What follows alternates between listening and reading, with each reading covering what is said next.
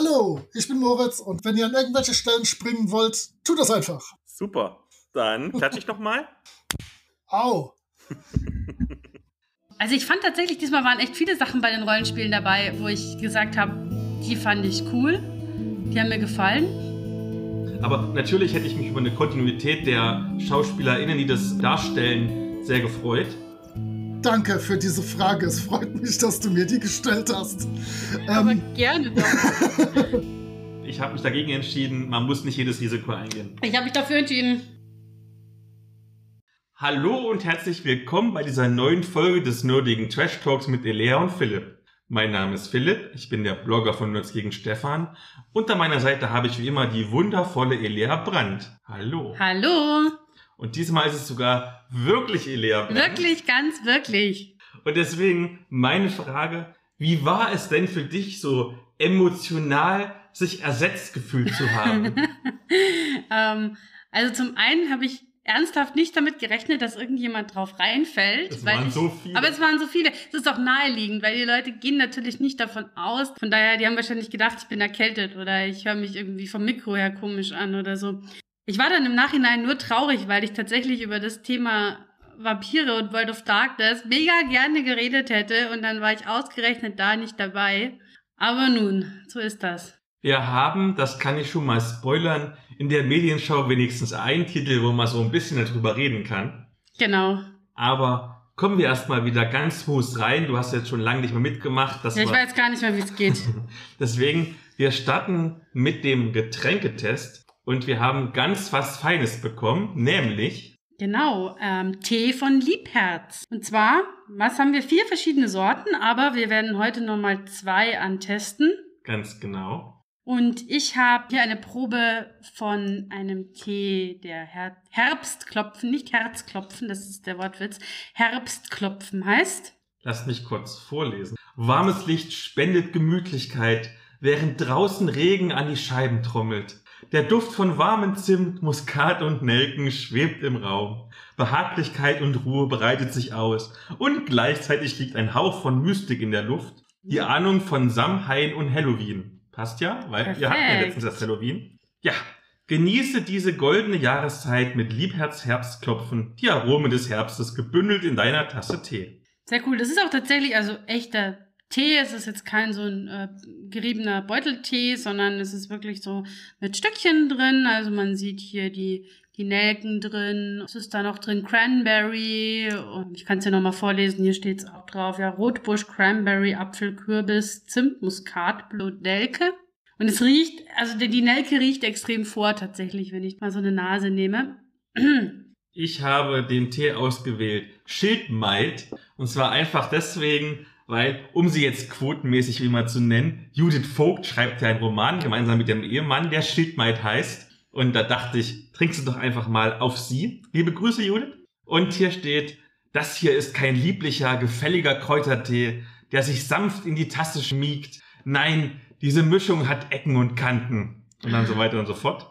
Da ist unter anderem den Frauenmantel, Eisenkraut, Birkenblätter, Heidelbeeren und so weiter. Sachen, die ich noch nie gehört habe, tatsächlich. Was Heidelbeeren hast du noch nie gehört? Dann riechen wir doch erstmal. Also wie gesagt, meiner riecht wirklich sehr intensiv nach Nelke. Meiner nach Kräutern, also. Und der ist auch wirklich golden, der Tee. Also der Herbst. Bisschen scharf sogar nicht, meiner. Der ist wirklich so, also ich finde, es riecht sehr weihnachtlich durch die Nelke. Also weniger herbstlich als jetzt weihnachtlich. Ich probiere mal einen Schluck. Auch. Mhm. Mhm. Meiner ist sehr her, mhm. aber lecker. Also es schmeckt ein bisschen wie so ein Räuber, wie so ein, wie so ein Räubers Vanille. Ähm, nur, dass gar keine Vanille drin ist, sondern halt ähm, Nelke. Aber so ein bisschen so süßlich mit so einem Hauch Schärfe irgendwie drinnen, was so eben von, was so ein bisschen von der Nelke, glaube ich, kommt. Ich habe auch so ein bisschen eine Schärfe in meinem Tee. Es schmeckt schon nach Natur. Ich glaube, ich wenn ich in meinem Garten einfach irgendwas abschnipseln würde und würde daraus Tee kochen, würde es genauso schmecken. Was ich nicht despektierlich meine, sondern es ist sogar eine schöne Überleitung, weil es gibt ein interessantes Werbevideo, was ich auch in die Show Notes packe, wo sie auch erzählt, die Teemacherin, dass sie den ganzen Tee ähm, selber im Garten anbaut, zumindest das, was hier wächst und den Rest lässt sie biomäßig importieren. Neben den normalen, in Anführungszeichen, Kräutertees und Geschmackstees gibt's auch sogenannte Frauentees. Da hast du ja drüber geschmunzelt. Mhm. Weil so binäre Geschlechtersachen sind ja immer so ein Ja, bisschen gibt's eine hinterfragenswerte Kategorisierung. Genau, also ich glaube, dass es ja durchaus ganz hilfreich sein kann. Also gerade so Tees gegen Menstruationsbeschwerden oder irgend sowas ist bestimmt ganz hilfreich. Mich wünscht es nur tatsächlich so ein bisschen, dass ähm, das hier immer so beschrieben wird als Teesorten rund um die Weiblichkeit, wo ich mir denke, abgesehen davon, dass ich einen Zyklus habe, ähm, trifft auf diesen ganzen Kram hier auf mich nichts zu. Ich bin weder schwanger noch im Wochenbett noch stillig, noch habe ich eine Menopause. Und ich glaube auch nicht, dass das meine Weiblichkeit in irgendeiner Form ausmacht. Also irgendwie fände ich es netter, das hätte man vielleicht etwas inklusiver formuliert, aber das muss dem Geschmack natürlich kein Abbruch. Das ist wahrscheinlich so ein Zielgruppending. Wir hätten tatsächlich mal ausprobieren müssen, wenn ich als ganz normaler Cis-Mann probiert hätte irgendwelche weiblichen Tees, ob es dann in meiner toxischen Maskulinität irgendwie eingeschränkt worden wäre. Bestimmt. Aber so prinzipiell, also die sehen hübsch aus. Also wir haben diese Probierhäppchen quasi, das sind jetzt, was da drin, 10 Gramm sind da drin, die sind in so Röhrchen, also wie so ähm, Reagenzgläser quasi mit Korken und sind da schön beschriftet und es sieht auch ganz nett aus. Bestimmt als Geschenk auch ganz schön. Die größeren sind dann in so Korkenflaschen, so Glasflaschen drin. Also auch alles nachhaltig, entsprechend kein Plastik. Ja, also ich denke, wir sind begeistert. Und in einer der nächsten Folgen werden wir dann die anderen beiden Sorten probieren. Lass uns mal gucken. Also ich werde Valkyrie probieren. Und Mhm. du? Und ich Marrakesch mit Kardamom und Rose. Dann schauen wir mal. Wir sind gestärkt. Vielleicht bist du jetzt wieder drin. Weißt du denn, was jetzt kommen wird? Äh, nein, ich hab's ganz ver- ver- Oh je, du Arme. Es kommt das Ask Me Anything. Oh ja. Die Thematik, wo du meistens mittlerweile die Fragen bekommst, nicht ich. Aber ich habe mal eine Frage bekommen. Tatsächlich habe ich sie sogar live gestellt bekommen, Mhm. als ich mit einem guten Kumpel im Kino war vorgestern, denn wir haben uns Eternals angeguckt.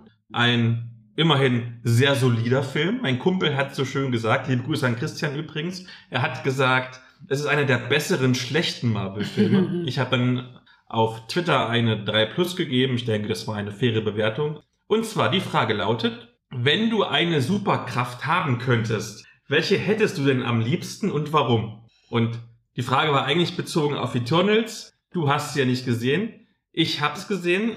Und meine Superkraft, die ich wählen würde, ist tatsächlich auch eine, die sowohl in Eternals vorkommt, als auch in den normalen Marvel, zumindest Serien. Und zwar hätte ich gerne von Kilgrave in Jessica Jones dargestellt von David Tennant. Nämlich, er kann einfach alle voll labern und die machen, was er will. Ah, das ist Und damit geil. könntest du so viele gute Sachen machen. Irgendwie, oh, keine Ahnung, zwei PolitikerInnen streiten sich, zwei Nationen streiten sich und du gehst hin, seid lieb zueinander, findet eine Lösung, zack, sie finden eine Lösung. Das wäre sehr gut. Und natürlich kann man auch für egoistische Motive das benutzen, aber Da würden wir natürlich niemals tun. nein, natürlich niemals, um irgendwie reich zu werden oder so. Ich überlege gerade, ob mir irgendein ähm, spezieller Superheld, Superheldin einfällt mit einer coolen Superkraft, die ich gerne hätte. Aber ich bin ja jetzt nicht so irrsinnig gut bewandert, was äh, Superheldinnen-Filme angeht. Und alles, was ich in letzter Zeit gesehen habe, Umbrella Academy. Und da ist gerade nichts dabei, was mich irgendwie so spontan Zeitreisen. anspringt. Nein, Zeitreisen wäre mir viel zu, das wäre mir viel zu kompliziert, ehrlich gesagt. Der ganze Scheiß mit den Paradoxa und dann musst du da aufpassen und wenn du irgendwo auf einen Stein trittst, hast du das ganze Universum gekillt.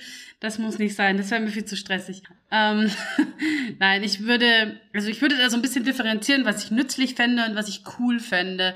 Nützlich fände ich, glaube ich, alles, was so mit irgendwie entweder teleportieren oder fliegen zu tun hat, ja, dass man irgendwie kein Auto mehr braucht, weil man einfach von A nach B sich irgendwie beamen kann oder fliegen kann und es ist auch noch umweltfreundlich, total gut für, für den CO2-Fußabdruck.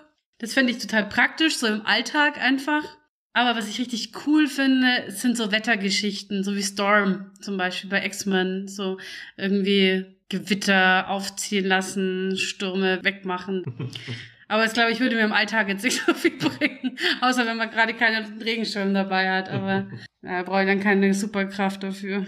Dann, du hast auch eine bekommen. Genau, ich habe auch eine bekommen und zwar von jemandem, der ähm, ganz neu jetzt bei uns beim Podcast gelandet ist, ähm, über den Bukon tatsächlich. Nein. Ja, Es hat sich mal gelohnt, da zu arbeiten. Tatsächlich, tatsächlich. Ähm, und zwar geht's darum, dass in eurer letzten Folge, also wo ich nicht dabei war, vom niveauvollen Trash Talk, Die Zombie-Folge. Das war die Zombie-Folge, genau.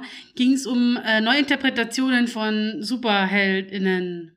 Vielleicht magst du noch mal kurz erklären, was da die, der Kontext war. Ich erinnere mich, das ist nur in einem Nebensatz gefallen. Da hat der Gast, das war Renatus Töpke, ähm, so gesagt, dass er zum Beispiel nicht ganz so glücklich damit ist, dass zum Beispiel DC jetzt nicht festhält an etablierten SuperheldInnen wie zum Beispiel Henry Cavill als Superman, sondern jetzt unbedingt stattdessen einen schwarzen Superman machen möchte und die ganzen auf zwanghaft divers aufstellen möchte. Okay, genau. Und da war nämlich die Frage, ob wir da noch mal drüber sprechen können, weil Sidoin, ich glaube, ihn wahnsinnig interessieren würde, wie wir dazu stehen, weil wir ja gerne solche Filme im Kino auch angucken. Du vor allem. Hm, eine schwierige Frage. Ich glaube, die Frage ist eigentlich gar nicht so schwierig, aus dem einfachen Grund, es gibt ja sowohl bei DC als auch bei Marvel und generell bei sehr vielen Comic-SuperheldInnen oder Comic-Universen diese Multiversen. Das heißt, jeder kann im Prinzip alles sein, du musst nur auf den Genau. richtigen Planeten landen. Ich gebe zu, ich mag zum Beispiel Henry Cavill als Superman sehr gerne. Ich mochte auch Ben Affleck super gerne als Batman. Ich hätte mich natürlich gefreut über eine gewisse Kontinuität. Nicht, dass ich jetzt nicht zum Beispiel sehr gespannt bin, wie Robert Pattinson sich als Batman Mhm. schlagen wird. Ich bin da sehr optimistisch tatsächlich. Aber natürlich hätte ich mich über eine Kontinuität der SchauspielerInnen, die das darstellen, sehr gefreut. Ich glaube, du kannst bei sehr vielen SuperheldInnen tatsächlich problemlos so einen Wechsel machen Mhm. Wenn die Grundkonstellation, die Rolle, die sie spielen, ähnlich bleibt. Also zum Beispiel, wir hatten jetzt in der letzten, ähm, vorletzten Folge drüber geredet, wo du dabei warst, ohne dabei zu sein, über Batwoman. Da ist ja äh, Kate Kane, also die, ich glaube, die Nichte von Batman, die dann Batwoman spielt, Mhm. ausgetauscht worden durch eine obdachlose Frau, die dann die Rolle übernommen hat. Das funktioniert immer noch gut, weil das darstellt, eine Minderheit, jetzt nicht mehr ganz so privilegiert wie in der ersten Staffel, eine Minderheit ähm, begehrt auf, zum Beispiel gegen diese doch durchaus mit Polizeigewalt Mhm. und Rechtsbeugung agierenden Quos. Das kann funktionieren. Superman beispielsweise kann auch wunderbar funktionieren, einfach weil da geht es ja um, um menschliche Werte, Mitgefühl und Und bin- Superman ist ja noch nicht mal ein Mensch. und ich bin ein Gott und versuche, das Mensch in mir zu finden. Ich glaube, das kann problemlos funktionieren. Ich glaube, es gibt aber Figuren, die nicht gut funktionieren können. Beispielsweise Batman. Batman profitiert in dem, was er tut, ja davon, dass er quasi ein alter, weißer, Ja. sehr, sehr, sehr reicher Mann ist. Das ist quasi das White Male Privilege als Ganz Superheld. Genau, ganz ja. genau. Der das Recht in seine eigene Hand nehmen kann. Das würde, glaube ich, nicht funktionieren mit der Hintergrundgeschichte, wenn das jetzt eine People of Color Figur spielen würde. Müsste man, wenn dann, wirklich irgendwie eine, eine neue Batman-Story, glaube ich, irgendwie so ein bisschen drumherum schreiben, ja. Also, wo ich auch finde, dass es hervorragend funktioniert, ist bei Spider-Man mit Miles Morales. Den- Wunderbar. das- den's ja- Wunderbar. Den ja, also den gibt's ja als Figur, das ist ja jetzt keine Neuinterpretation in dem Sinne, sondern das ist ja auch eine kanonisch existierende Spider-Man-Figur. Aber da ist es ähnlich, wie du sagst, ne? Da kommen plötzlich eben ganz andere Elemente plötzlich mit rein. Äh, sei es eben jetzt so ein bisschen Polizeikritik, sei es so ein bisschen eben auch Rassismus als Thema und das finde ich auch total total gut und das ähm, macht es echt auch nochmal spannend und modern. Ansonsten, wo ich immer so ein bisschen zwiegespalten bin, ist, wenn man halt Figuren einfach nimmt und die einfach verändert, ohne ihnen einen individuellen neuen Charakter mitzugeben. Das ist immer noch besser, finde ich, als wenn wir uns jetzt die nächsten 20, 30 Jahre immer nur dieselben weißen SchauspielerInnen angucken müssen oder auch irgendwie andere Marginalisierungen dasselbe. Von daher, da bin ich auch durchaus, also ich finde zum Beispiel nach wie vor, dass ein schwarzer James Bond überhaupt gar kein Problem ist, weil die Hautfarbe absolut keinen Unterschied macht. Aber jetzt zum Beispiel habe ich mich irgendwie mit diesen ähm, Neuinterpretationen, die dann einfach nur von Männern auf Frauen umgeschrieben worden sind, nie so richtig anfreunden können, weil ich finde, dass auch weibliche Figuren oder marginalisierte Figuren eigene Filme verdienen, die ihre eigenen Geschichten erzählen. Also von daher gerne viele diverse SuperheldInnen, aber dann auch welche, die diese Geschichte mitbringen. Dann kommen wir schon zu den Themen vor dem Thema. Und ich glaube, wir fangen einfach mal mit ein bisschen Eigenwerbung an. Nämlich, wir haben neue Social-Media-Kanäle. Du wahrscheinlich den wesentlich spannenderen als wir beide zusammen. Was hast du denn jetzt für einen Account? Ja, ich habe da schon lange so ein bisschen drumherum überlegt. Ich bin ja im echten Leben Psychologin und ich bin im echten Leben Rechtspsychologin vor allem und arbeite jetzt seit einem Monat, nee, sogar schon länger, äh, nebenbei auch in der psychologischen Begutachtung. Deswegen jetzt beschlossen, ich mache mir einen rechtspsychologischen Account auf Twitter, wo ich so ein bisschen erzähle über die Arbeit, auch so ein bisschen über Unikram und Wissenschaftskram. Heißt das, du bist quasi im echten Leben Harley Quinn, bevor sie... Ja, genau. Wahnsinn! Nein, nicht ganz. ähm, ich arbeite ja nicht therapeutisch mit, aber ja, es geht in die Richtung. Darum mag ich ja tatsächlich Harley Quinn. Aber ja, der, der Account heißt äh, The Mind Huntress, also total innovativ von Mindhunter, ne? Das kommt wie immer in die Show Notes jetzt. Was hast du denn Neues? Wir. Oder wir. Wir haben jetzt ein Discord. Tatsächlich, ich habe mich ja lange drum gedrückt. Ich finde dieses neumodische Discord-Kram irgendwie, naja.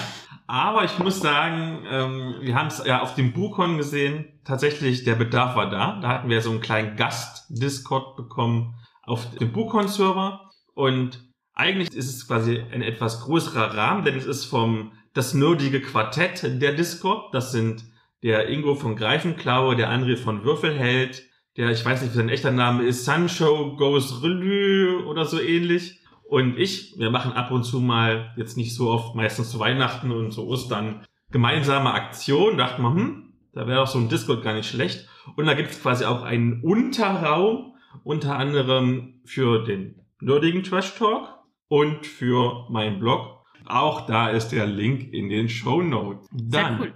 da wir ja schon über Bukon geredet haben, das nehmen wir noch ein bisschen zurück und fangen erstmal generell an. Wir waren auf Live-Veranstaltungen. Ja, krass, ne? Jetzt ist schon wieder der Punkt erreicht, wo man sich fragt, wie lange man da noch hingehen darf. Tatsächlich, das wollte ich jetzt am Ende machen, du hast es aber gerade schon Ja. gesagt.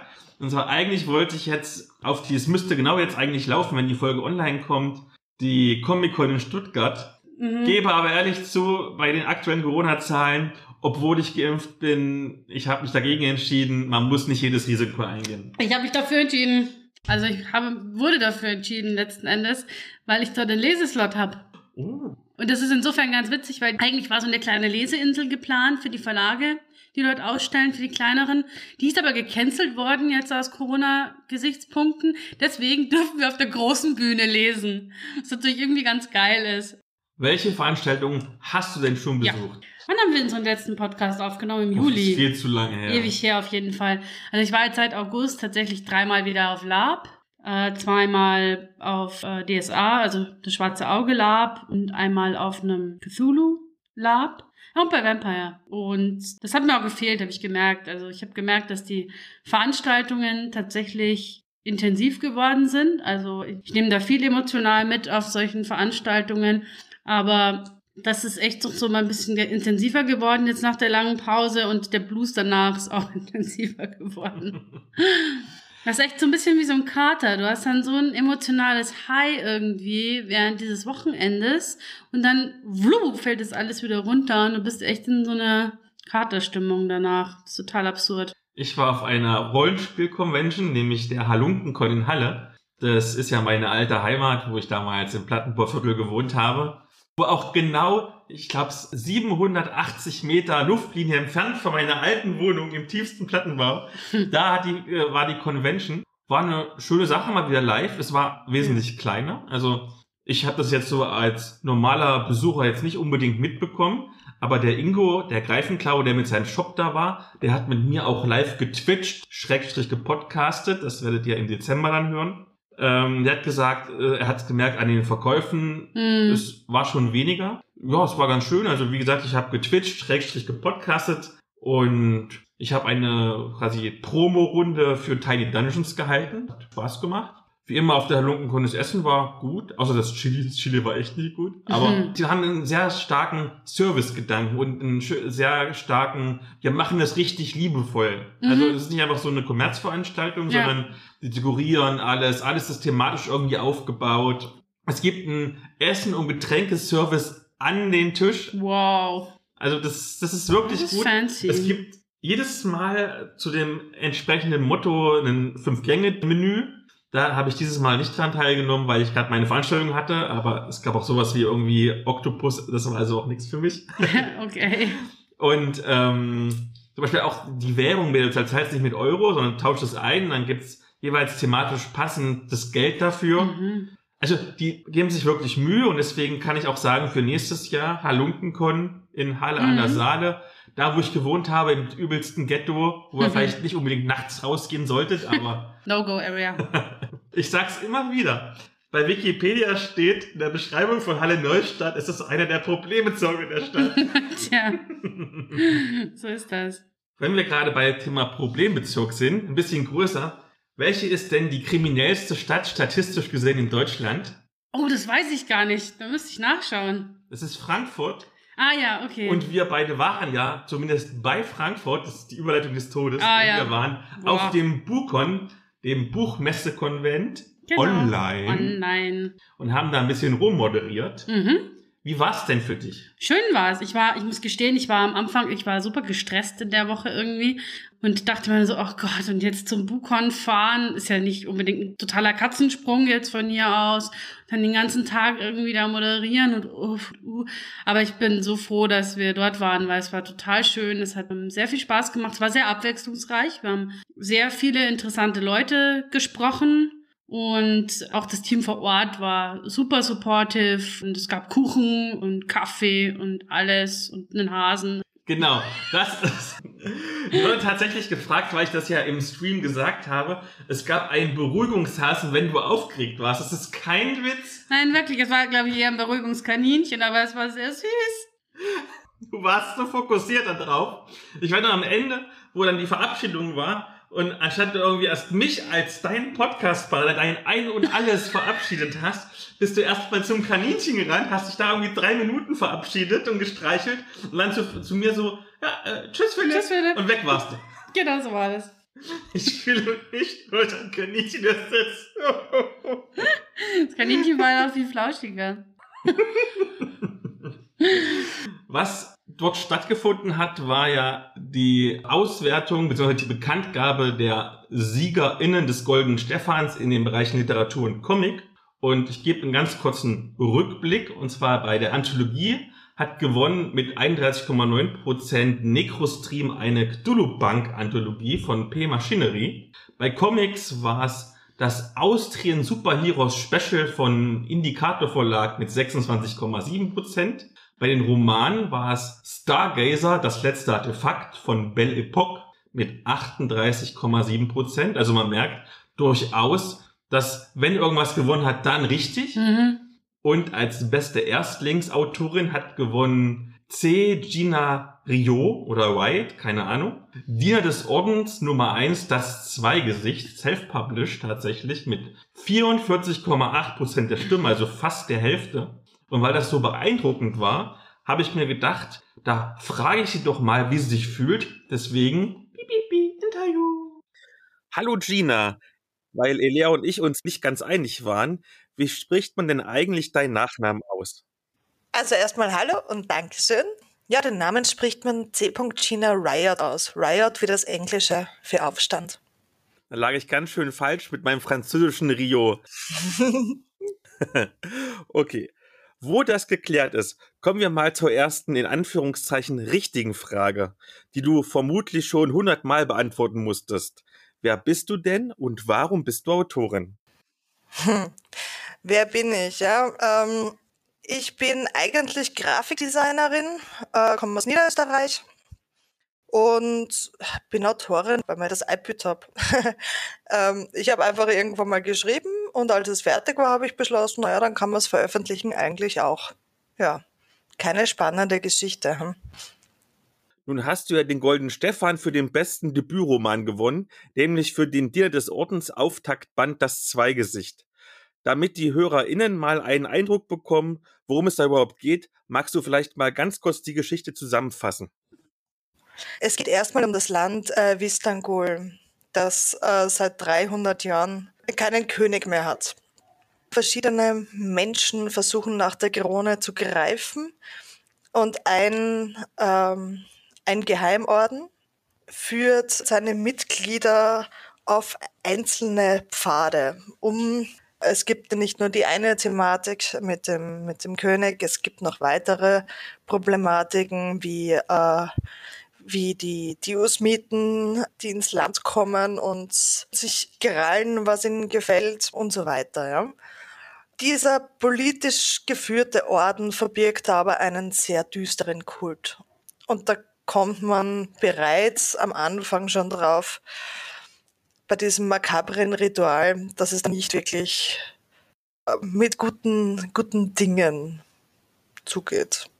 Auf jeden Fall, es ist ein sehr düsterer Roman. Sehr düster, aber auch sehr gewaltig in seiner, in seinem Weltenbau und äh, mit politischen Intrigen, mit Machtspielen, mit Sex.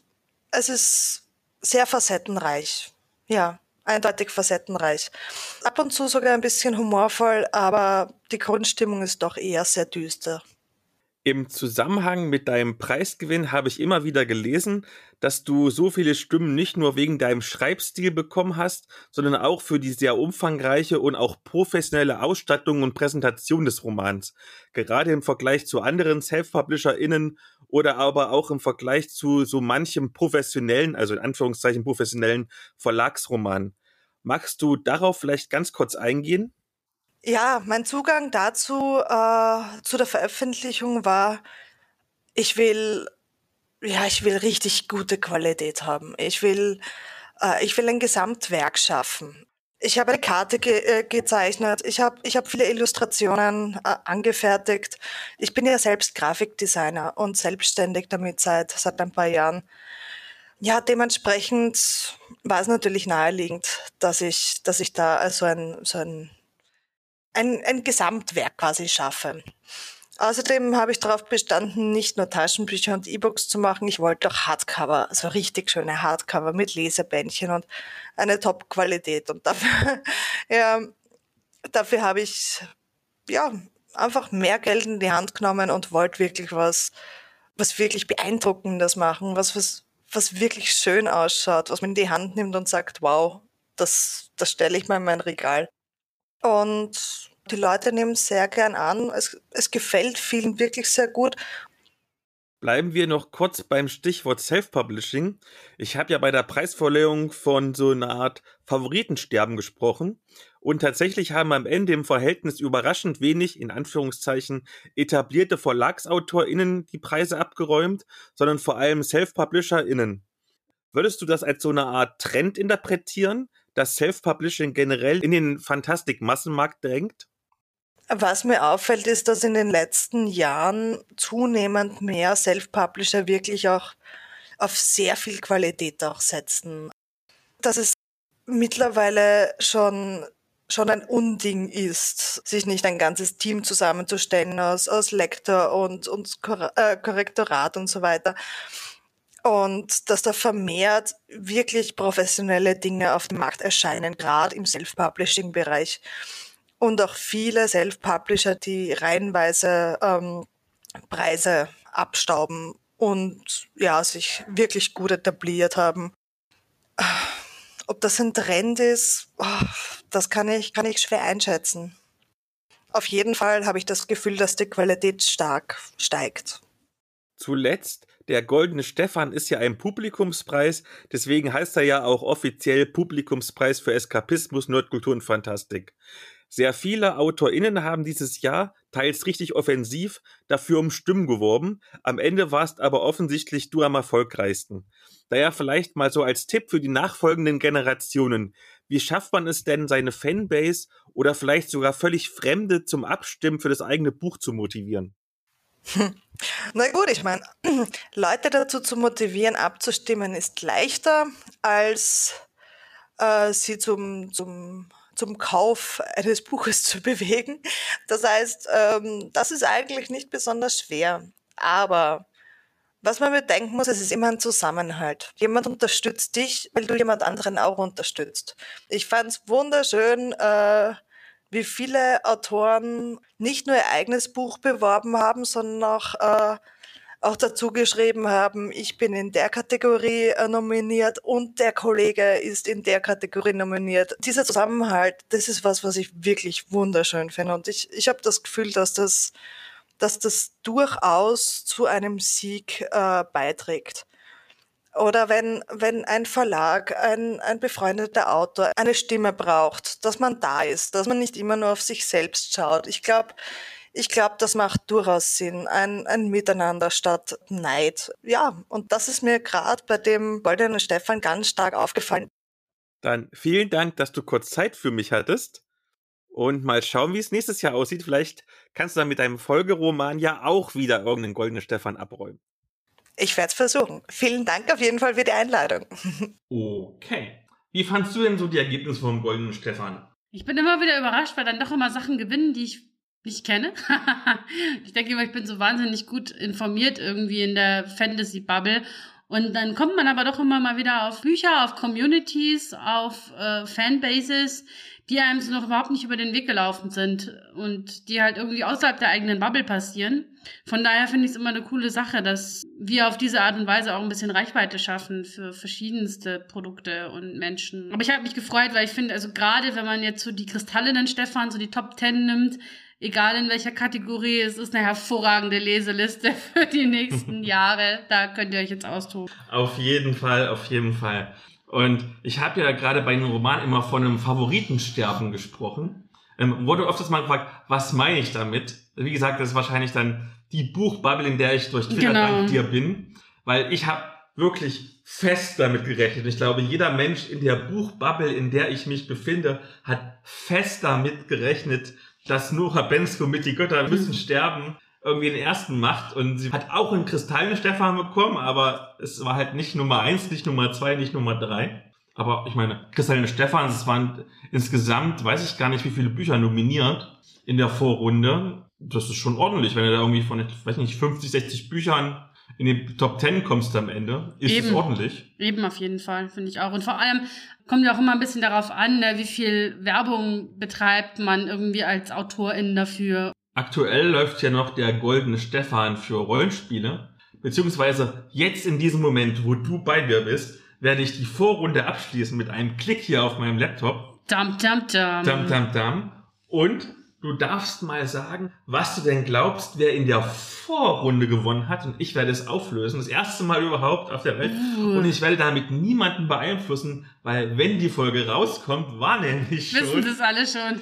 Also ich fand tatsächlich, diesmal waren echt viele Sachen bei den Rollenspielen dabei, wo ich gesagt habe, die fand ich cool, die haben mir gefallen. Gehen wir mal rückwärts. Was glaubst du denn, wer hat in der Vorrunde den ersten Platz gemacht bei Bestes Brett- und Kartenspiel Tabletop Cosim? Oh, da kenne ich mich gerade gar nicht aus, da weiß ich gar nicht, wer drauf war auf der Liste, ehrlich gesagt. Da hat tatsächlich, und ich hätte es vielleicht vorher nicht gedacht, aber nachdem ich die Klickzahlen des Podcasts gesehen habe, äh, war ich mir dann doch vorher schon sehr sicher, nämlich Battletech Clan Invasion. Mhm. Und was glaubst du denn bei den Ergänzungsprodukten, wer den ersten? Irgendwas aus dem schwarzen Auge. Nein, Nein. aber es ist auch ein sehr großes Franchise, nämlich Dungeons and Dragons. Ah, auch nah dran. Das Einsteigerset für SpielerInnen von Ah. D&D Deutsch. Den guten Mann hatten wir bei uns Sehr nämlich schön, im. Podcast. Stimmt, hätte ich auch nach den Klicks gehen können. Es war eine sehr gute Folge. mhm. Allerdings, wir hatten ja noch keine DSA-Folge. Vielleicht hat die mehr Klicks. Wer weiß. Wenn ihr eine DSA-Folge haben wollt, dann schreibt es doch bitte in die Kommentare, gebt fünf Sterne und schreibt es da rein. Vielleicht machen wir das ja. Was glaubst du denn bei dem besten Rollenspielprodukt? Da habe ich auch nicht mehr alles auf dem Schirm, was nominiert war. Du kannst ja auch selber nominieren. Das ist in der Vorrunde das Schöne. Du kannst Genau. selber ein Produkt reinschreiben. Ja, ja, genau, eben. Und ich weiß, da hätte ich jetzt, also wie gesagt, was wenn die, was so die Vorrunde überstanden hat, hätte ich mir so ein paar Tipps erlaubt, glaube ich. Was jetzt ganz vorne dabei ist. Wahrscheinlich irgendwas, was ich nicht spiele, weil das, ich spiele nur Dinge, die einfach keiner kennt. Wahrscheinlich auch D&D oder DSA oder, Little Wizards von Green Gorilla. oha, Ähm, ein sehr schönes Kinderrollenspiel. cool, das ist sehr schön. Und jetzt spoilere ich noch ein bisschen. Auf Platz zwei in der Vorrunde, weil du es so gern magst, ist Ftacken. Ja, sehr gut. Geil. Aber wie gesagt, die Karten werden ja nochmal komplett neu gemischt, weil jetzt kommt ja die Top 20. Genau. Und in der Finalrunde mit den Top 20, kann man ja mehrere Stimmen abgeben pro Das ist auch Kategorie. echt wichtig, weil ich finde, da waren echt teilweise, also gerade bei den Rollenspielen haben mir echt schwer getan, am Schluss irgendwas auszusuchen. Die Spannung steigt also. Und ja, dann lass uns doch mal zur Medienschau gehen, weil unter anderem Sachen, die wir in der Medienschau rezensiert haben, sind ja auch teilweise automatisch nominiert worden für den Golden Stefan. Das heißt, vielleicht irgendwas, was du jetzt sagst, wird im nächsten Jahr nominiert sein. Aber ich bin mal so frei und fange an, aus dem einfachen Grund, weil ich bleibe direkt beim Goldenen Stefan. Denn letztes Jahr hat das Solospielbuch Sumorra statt der Lügen den ersten Platz in der Rollenspielkategorie gemacht. Und jetzt ist gerade der zweite Band Stadt der Träume erschienen. Wieder als richtig dicker Brocken mit 600 Spielbuchabschnitten und fast 500 Seiten. Das Wow. ist ordentlich. Da geht es darum, dass eine Drogenepidemie die Gesellschaft zerfrisst. Das ist das sogenannte Somorin und das macht schon nach dem ersten Schuss süchtig und erleichtert es zudem auch noch dem sogenannten Schrammschreck, sich seine Opfer zu holen.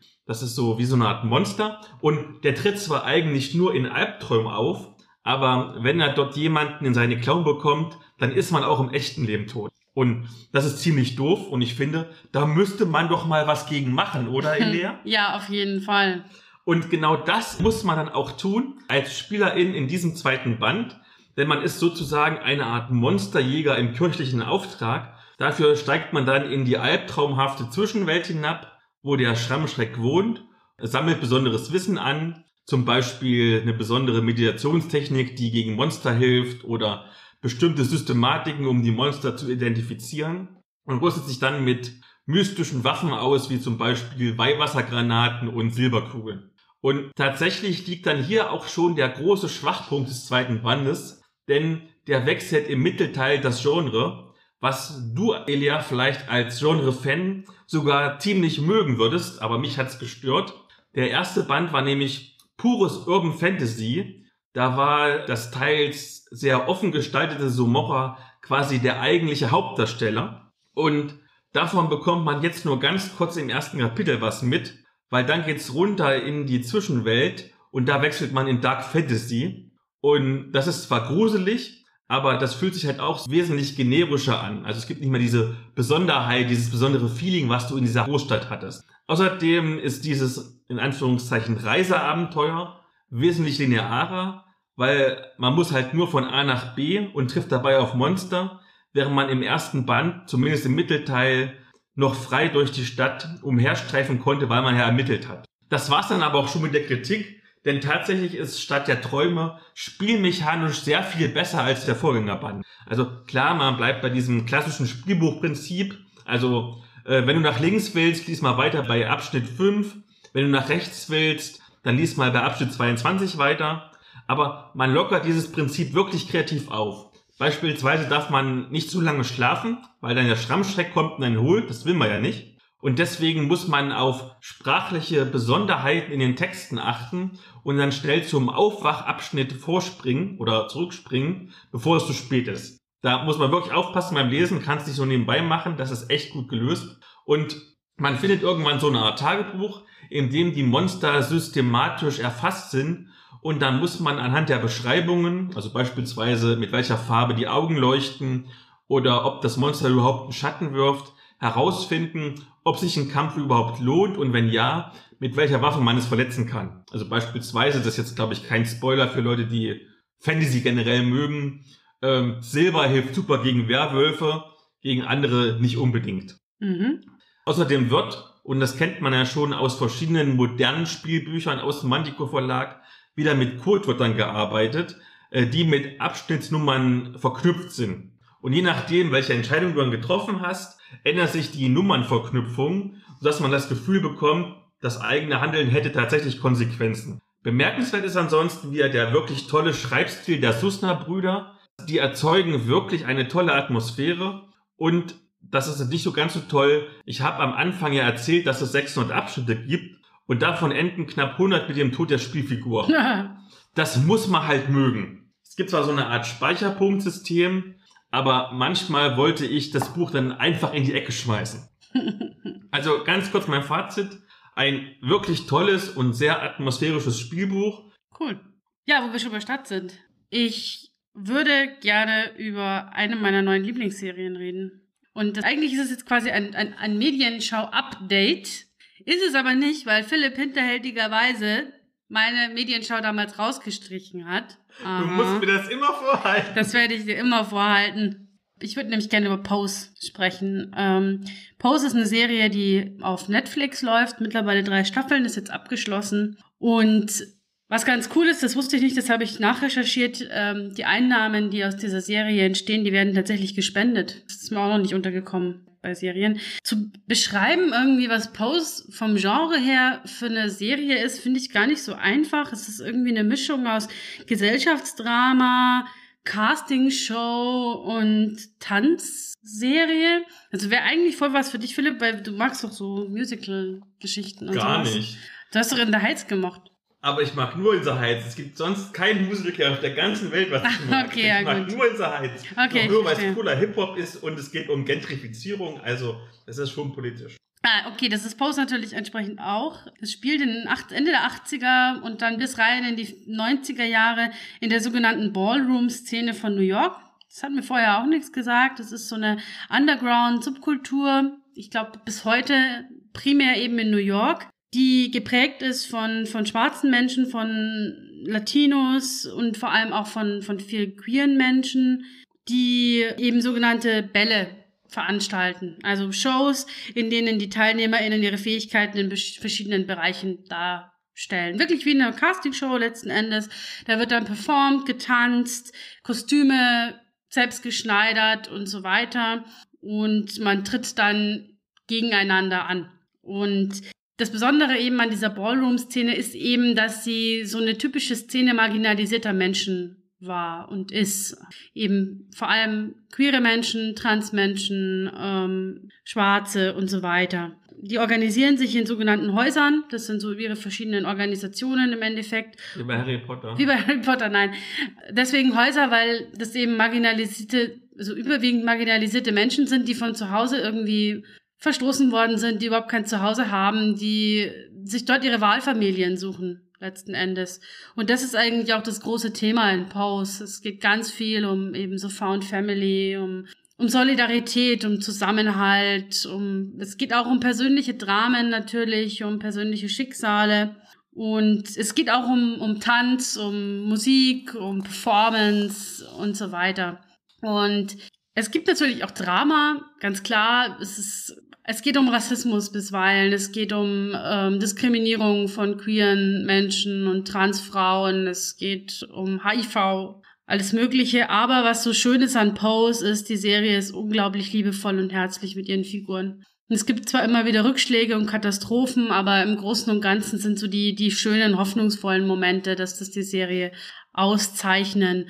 Zum Beispiel gibt's immer wieder ganz starke Szenen von Solidarität. Also man ist zwar irgendwie so Rivalen auf, im, auf dem Dancefloor sozusagen, in, in einem Ballroom, aber wenn es dann darum geht, sich irgendwie gegen, eine, gegen Leute zu verbünden, die ihnen was Übles wollen, gegen irgendwie strukturelle Diskriminierung anzugehen, dann erhalten die, die Menschen alle dort zusammen. Es sind total schöne Figuren, die einem extrem ans Herz wachsen über die Zeit.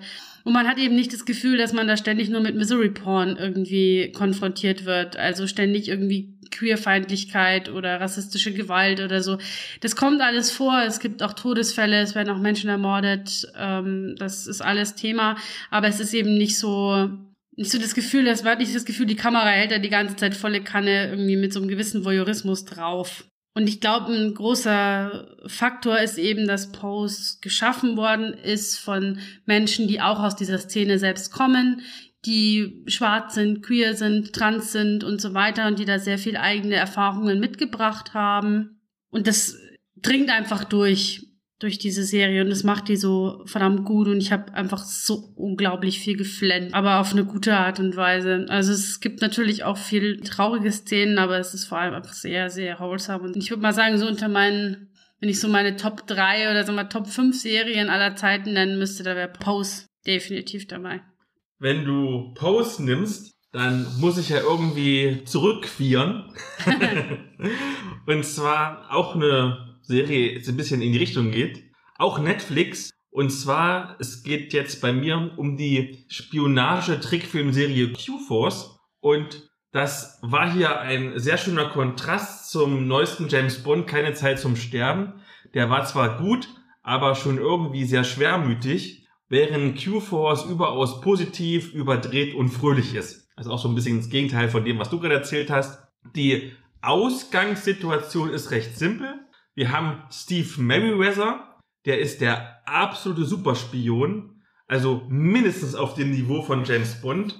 Aber weil er offen homosexuell ist, wird er zu den anderen queeren AgentInnen, wie etwa der Drag Queen Twink und der lesbischen Tüftlerin Depp, äh, nach West Hollywood versetzt, wo ja nie irgendwas los ist. Also quasi auf die Geheimdienst-Resterampe. Entsprechend frustriert sind alle, aber dann decken sie quasi zufällig eine Verschwörung rund um den illegalen Verkauf von Atomwaffen auf und deswegen bekommen sie den ultramaskulinen cis-hetero-Aufpasser Buck an die Seite gestellt, der sich aber irgendwann irgendwie mit der Q-Force, also der queeren Force, arrangiert. Und dann ist die erste und wegen der wirklich katastrophalen Kritiken, vielleicht auch letzten Staffel, nach ungefähr zehn halbstündigen Folgen auch schon wieder alles vorbei. Und das wäre eigentlich ziemlich schade, denn auch wenn die Lama Auftaktfolge und davor vor allen Dingen der sehr, sehr, sehr, sehr, sehr peinliche Trailer vermutlich 90 Prozent der potenziellen ZuschauerInnen bereits verschreckt haben, ist es doch eine Serie, die ich gar nicht mal schlecht fand. Denn wir haben hier im Kern eine durchaus unterhaltsame Verschwörungsgeschichte, die sich über die gesamte Staffel erstreckt und die immer mal wieder interessante Wendungen hat. Und wie gesagt, nach dem lahmen Start ist es durchaus unterhaltsam und sehr oft auch humorvoll. Wobei, man muss schon auf diese Art des Humors stehen. Denn hier werden die Witze, die queeren Klischees, Anzüglichkeiten noch und nöcher und ganz oft auch Popkulturreferenzen quasi im Sekundentakt abgefeuert. Und davon zündet aber nicht alles. Vielleicht die Hälfte, vielleicht sogar noch weniger. Wobei das dann aber möglicherweise auch daran liegen könnte, dass ich als Cis-Hetero einfach viele Anspielungen einfach nicht verstehe. Denn die Serie ist quasi Own Voice, da zum Beispiel im Produktionsteam, egal ob Showrunner oder Producer oder Sprechrollen oder beim Drehbuch queere Menschen mitarbeiten. Beispielsweise Sean Hayes oder Hayes, äh, von dem ja Google vorhin noch gesagt hat, er wäre in Amerika eine LGBTQ-Ikone.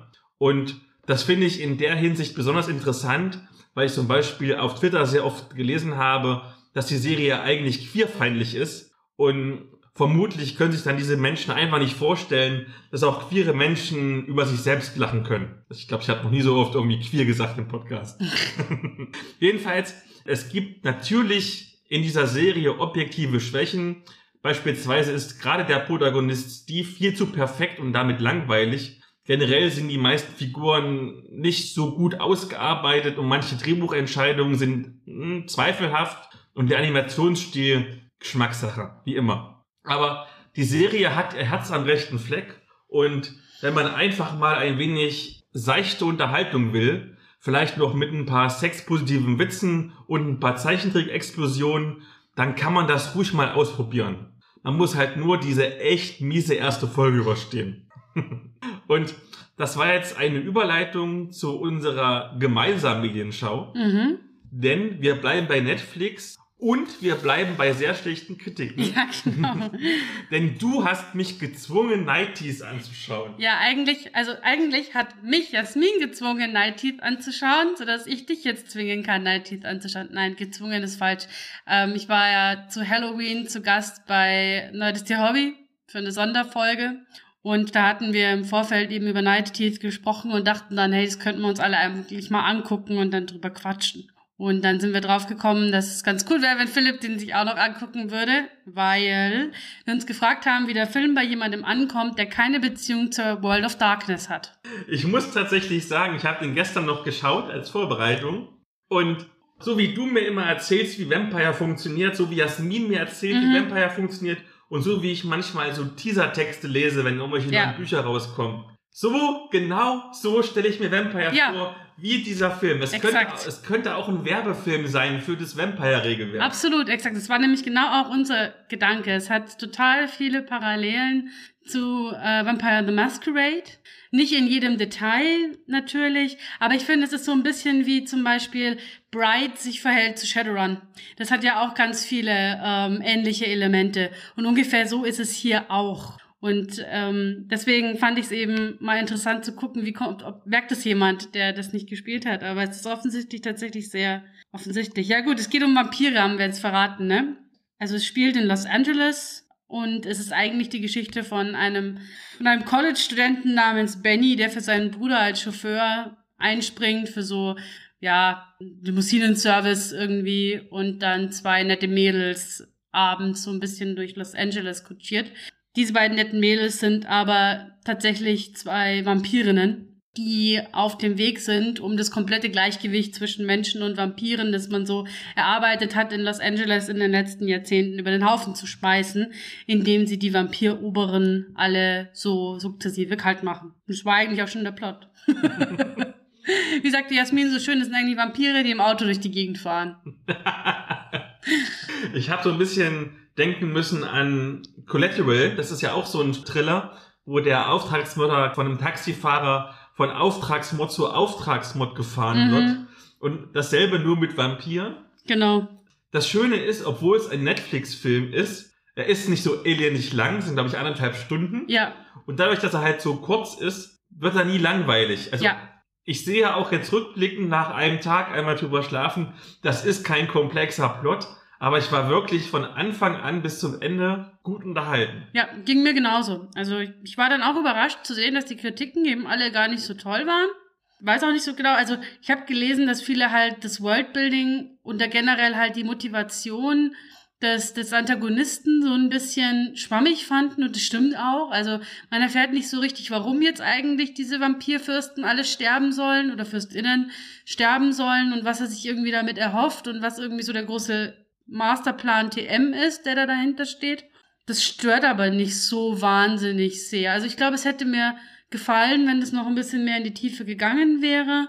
Aber so ist es halt irgendwie optisch sehr schön. Es hat eine coole Ästhetik. Eben auch sehr Vampire-esque. So mit ein bisschen BDSM-Allüren zwischendurch. Äh, besonders beeindruckend fand ich tatsächlich, die fahren irgend so eine Villa, wo ich glaube, die Blumen rot leuchten. Das sieht richtig, richtig geil aus. Aber ich habe manchmal das Gefühl gehabt, an so ein, zwei Stellen hätten sie ein bisschen mehr investieren können. Also gerade in den Action-Szenen. Hm. Ich meine, es sind Vampire, die super fit und super schnell sind. Das hätte sich so angeboten, dass du da so John Wick-Style-mäßig Mhm. Choreografien bringst. Und stattdessen behelfen sie sich meistens damit, dass teilweise aus der Entfernung gezeigt wird, wo du nicht richtig was siehst. Es gibt, glaube ich, so einen Endkampf, äh, nicht einen Endkampf, aber so einen kurz vor Endkampf, wo sie so einen Vampirfürsten angreifen, der so, ich weiß nicht, so ein bisschen so Hippie-Skateboard-mäßig drauf ist. Und du siehst es nur aus der Entfernung, wie quasi da hinten im Bungalow ist ein Kampf, da spritzt mal ein bisschen Blut an die Scheibe und das war's. Hm. Und du denkst, da kämpfen Vampire um ihr Überleben. Da könntest du so richtig schön mit Zeitlupe und wusch. Mhm. Ja, ich glaube, das ist tatsächlich nicht das, was der Film unbedingt irgendwie machen wollte, ne? Die, sonst hätten sie es wahrscheinlich gemacht. Aber kann ich, kann ich nachvollziehen, ja. Und also was halt so ein bisschen für mich spannend war, sind eben so diese Parallelen zur, zur World of Darkness. Man erfährt am Anfang zum Beispiel, dass die Vampire gewisse Regeln haben, die sie innerhalb ihrer vampirischen Gesellschaft verfolgen. Und da gehört eben unter anderem dazu, dass man nicht verrät, dass es Vampire gibt. Dass man sich den Menschen nicht offenbart. Und das ist ja auch, ne, Vampire, The Masquerade heißt The Masquerade, weil das genau das Kernprinzip dieses Spielsystems ist. Und generell so diese Vampirgesellschaften im Hintergrund ist ja auch irgendwie so ein Masquerade-Ding. Von daher, deswegen fand ich es irgendwie auch ganz, ganz nett, weil man echt so ein bisschen das Gefühl hatte, man sieht so ein Masquerade-Spin-Off irgendwie als Film. Und es ist auch solide gespielt. Also kann man sich gucken mal angucken. Ist jetzt, glaube ich, nicht unbedingt der Meilenstein irgendwie der Filmgeschichte, aber ist unterhaltsam. Was ich so ein bisschen für ein Gefühl hatte, also es gibt so diese Direct-to-DVD-Produktion, mittlerweile ist es ja auch irgendwie Direct-to-Video-on-Demand. Mhm. Ganz oft siehst du das beispielsweise bei Steven Seagal und mittlerweile auch bei Bruce Willis leider, der irgendwie dann ganz groß auf dem Plakat beworben wird und hat dann irgendwie eine Rolle mit einem Drehtag, wo Mhm. nur durchs Bild huscht. Und das hatte ich bei Megan Fox. Ja, Megan genau, Fox ich habe hab gar nicht im, gemerkt, im dass sie da Trailer irgendwie ganz groß beworben und dann hat sich, glaube ich, eine Szene, wo Ja. sie halt sagt, "Öh, das ist aber böse, was du machst, egal, du stirbst. Das war ein Spoiler, Entschuldigung. Na gut. Aber das stimmt, ich habe dann tatsächlich irgendwie es nochmal gegoogelt nachher und habe dann festgestellt, oh, was Megan Fox, das ist mir gar nicht aufgefallen. Aber insgesamt muss ich sagen, wie gesagt, ich war überhaupt nicht drin, ich war sehr überrascht und habe es auf mich zukommen lassen. Das sind schon unterhaltsame 90 Minuten oder, weiß ich nicht, 95 Pi mal Minuten. Daumen, ja. Kann man sich wirklich geben. Also es ist bei Weitem nicht so schlecht, wie die Kritiken vermuten lassen. Das ist jetzt natürlich kein Meisterwerk, ne? Aber du hast einen verregneten Arm, wo du nicht rausgehen kannst, weil es draußen regnet oder mittlerweile vielleicht schneit, wenn die Folge rauskommt. Obwohl gut, Klimawandel, vermutlich wird es nicht mehr schneien. Dann halt regnet oder Herbst stürmt. Dann nimmst du dir ein bisschen Popcorn und guckst es und freust dich und dann gehst du ins Bett. Ja, und ich finde, man kann sogar noch so ein, zwei kleine Designideen für, wenn man Vampire spielt, noch mitnehmen. Dann habe ich die Medienschau ja angefangen. Das heißt, du darfst sie beenden. Genau, ähm, wir waren jetzt schon irgendwie so viel bei queeren Themen. Wir gehen jetzt quasi von Vampiren zu Nekrom Nekromanten. Das ist ja auch ein, kein so weiter Sprung. Ich habe gelesen, beziehungsweise eigentlich gehört als Hörbuch Ich bin Gideon von Tamsin Muir. Ist auch nicht mehr ganz neu, ist glaube ich letztes Jahr auf Deutsch erschienen, wenn mich nicht alles täuscht oder sogar schon länger. Weiß nicht genau. Mittlerweile ist auch schon der zweite Teil raus und ich glaube, jetzt dieses Jahr wird noch der dritte Teil kommen, zumindest auf Englisch. Aber hat äh, in Amerika, war für alle wichtigen großen Preise nominiert, hat, glaube ich, auch den Hugo Award gewonnen. Also ja, ein, ein gutes Buch, zumindest so von außen betrachtet. Worum geht's? Also was ganz cool ist, erstmal ist, ich könnte jetzt gar nicht sagen, ob das Science Fiction oder Fantasy ist, weil sich die Linien so stark vermischen, dass, ja, man das gar nicht so richtig sagen kann. Ähm, es geht um Gideon, die Hauptfigur. Ähm, sie wächst als Ausgestoßene auf einem so düsteren Planeten mit lauter mystischen, schwarz vermummten Nekromanten auf und muss sich irgendwie mit ihrer Chefin, also quasi mit ihrer Vorgesetzten, äh, arrangieren mit Harrow. Die ist die Erbin des dortigen Nekromantenkönigtums und die letzte Angehörige ihrer Familie, die noch im eigentlichen Sinne lebt. Und Gideon ist mehr oder weniger verpflichtet, ihr da zu Diensten zu sein, hat darauf aber eigentlich überhaupt keinen Bock. Die beiden sind Spinnefeind seit Kindheit. Und sie versucht abzuhauen, relativ am Anfang schon der Geschichte, und es scheitert. Und Harrow stellt sie dann letzten Endes vor die Wahl oder zwingt sie dazu, als Strafe sie als Leibwächterin zu begleiten. Denn in dieser Welt ist es üblich, dass die ChefnekromantInnen der einzelnen Häuser immer eine, einen Kavalier, eine Kavalierin an der Seite haben. Also so eine, ein Bodyguard. Und Gideon muss sie dann begleiten zu dem Wettstreit zwischen diesen neuen Nekromantenhäusern. Mit der Zielsetzung, wer diesen, wer dieses, diesen Wettkampf gewinnt, der steigt letzten Endes zu einer der rechten Hände des Imperators auf und wird einer der wichtigsten Supernekromanten. So. Also es ist so ein bisschen eine Mischung aus, äh, wer wird eben Supernekromant ähm, und Battle Royale mit allerlei Mord, Totschlag, Geheimnissen, Intrigen und so weiter bei dem Harrow und Gideon natürlich früher oder später irgendwie zusammenarbeiten müssen, weil die einzelnen Aufgaben weder von der einen noch von der anderen befriedigend zu lösen sind und sie diesen Planeten, auf den sie da gekarrt werden, einfach nicht mehr verlassen können, solange diese Aufgabe noch besteht. Und es gibt dann eben noch allerlei Konkurrenz und Leute, mit denen sie sich verstehen oder auch nicht verstehen und Leute, die plötzlich sterben und Monster und allerlei Dinge. Genau. Was sehr, sehr cool ist, ist das Worldbuilding, eben so diese Mischung aus Fantasy und Science Fiction, die da zusammenkommt. Es gibt Raumschiffe, es sind irgendwie verschiedene Planeten. Aber von der Story her ist es doch eher irgendwie Fantasy. Es gibt aber spielt aber auch Technik eine Rolle. Nekromantie ist eher eine Wissenschaft als eine, als sowas, wo man einfach ein bisschen Wusi-Wusi-Magie macht. Es gibt auch ganz viele verschiedene Facetten von Nekromantie, was ich extrem spannend finde. Da ist alles dabei, von eben Leichen aufstehen lassen, Skelette bauen, über andere Leute Geist beeinflussen, ähm, die so zu den eigenen Marionetten machen, ganz unterschiedlich. Die Figuren und ihre Beziehungskonstellationen sind super ausgearbeitet. Es ist ein sehr großer Figurencast. Das macht es am Anfang arg unübersichtlich. Also es sind ja, neun Häuser. In jedem gibt es einen Nekromanten oder eine Nekromantin und einen Kavalier oder Kavalierin. Das heißt, da muss ich schon mal 18 Figuren merken, schon von vornherein, die alle irgendwie wichtig sind, mehr oder weniger. Sterben dann hin und wieder mal ein paar, dann muss man sich nicht mehr so viele merken. Aber was ganz cool ist, ist, dass die auch die Geschlechterrollen komplett durcheinander gewürfelt sind. Es gibt die Konstellation mit zwei Frauen, mit zwei Männern, mit jeweils Mann, Frau in unterschiedlichen Positionen, als Kämpferinnen, als Wissenschaftlerinnen, als ähm, MagierInnen, ganz unterschiedliche Rollen. Äh, Gideon steht auch eindeutig auf Frauen. Ähm, bei Harrow bin ich mir noch nicht so ganz sicher, worauf die so steht, aber es ist halt auch sehr queer. Und Gideon hat einfach auch so eine richtig schöne, schnoddrige Erzählstimme. Also es ist so ein bisschen so ein Rollentausch. Gideon ist eigentlich das, was man so diesen typischen rauen Söldner-Charakter nehmen würde. Mit irgendwie Pornoheftchen in der Schublade und immer irgendwie einen blöden Spruch auf den Lippen, aber das Ganze als Frau. Und das ist total erfrischend, das mal so zu lesen. Es gibt dann trotzdem ein paar Punkte, die mich so ein bisschen gestört haben. Deswegen komme ich am Schluss nicht unbedingt so auf den Hype, den viele irgendwie für dieses Buch dann doch abgefeiert haben. Ähm, irgendwie habe ich den Eindruck, dass dieses Buch ein paar richtig fette Plotholes hat. Also entweder habe ich das nicht verstanden, warum das so war, oder es ist irgendwie unlogisch, keine Ahnung. Aber so Geschichten wie, warum hätte man das nicht viel einfacher lösen können und so, wo ich dann irgendwie dachte, das passt nicht ganz. Es hat zwischendurch auch ein paar Längen, es ist schon ein ordentlicher Wälzer. Ich glaube, es geht auf 600 Seiten oder irgend sowas. Es werden ein bisschen große Erwartungen geschaffen, finde ich, für das, wie am Schluss die Auflösung daherkommt. Von meinem Empfinden. Die Kämpfe sind so ein bisschen überdreht. Ich hatte so ein bisschen Vibes von so Anime-Fights, ähm, also diese Monsterkämpfe, wo irgendwie alles irgendwie was die dann aushalten plötzlich und also es ist ein bisschen abgedreht. Aber es gibt bestimmt Leute, die finden das super geil.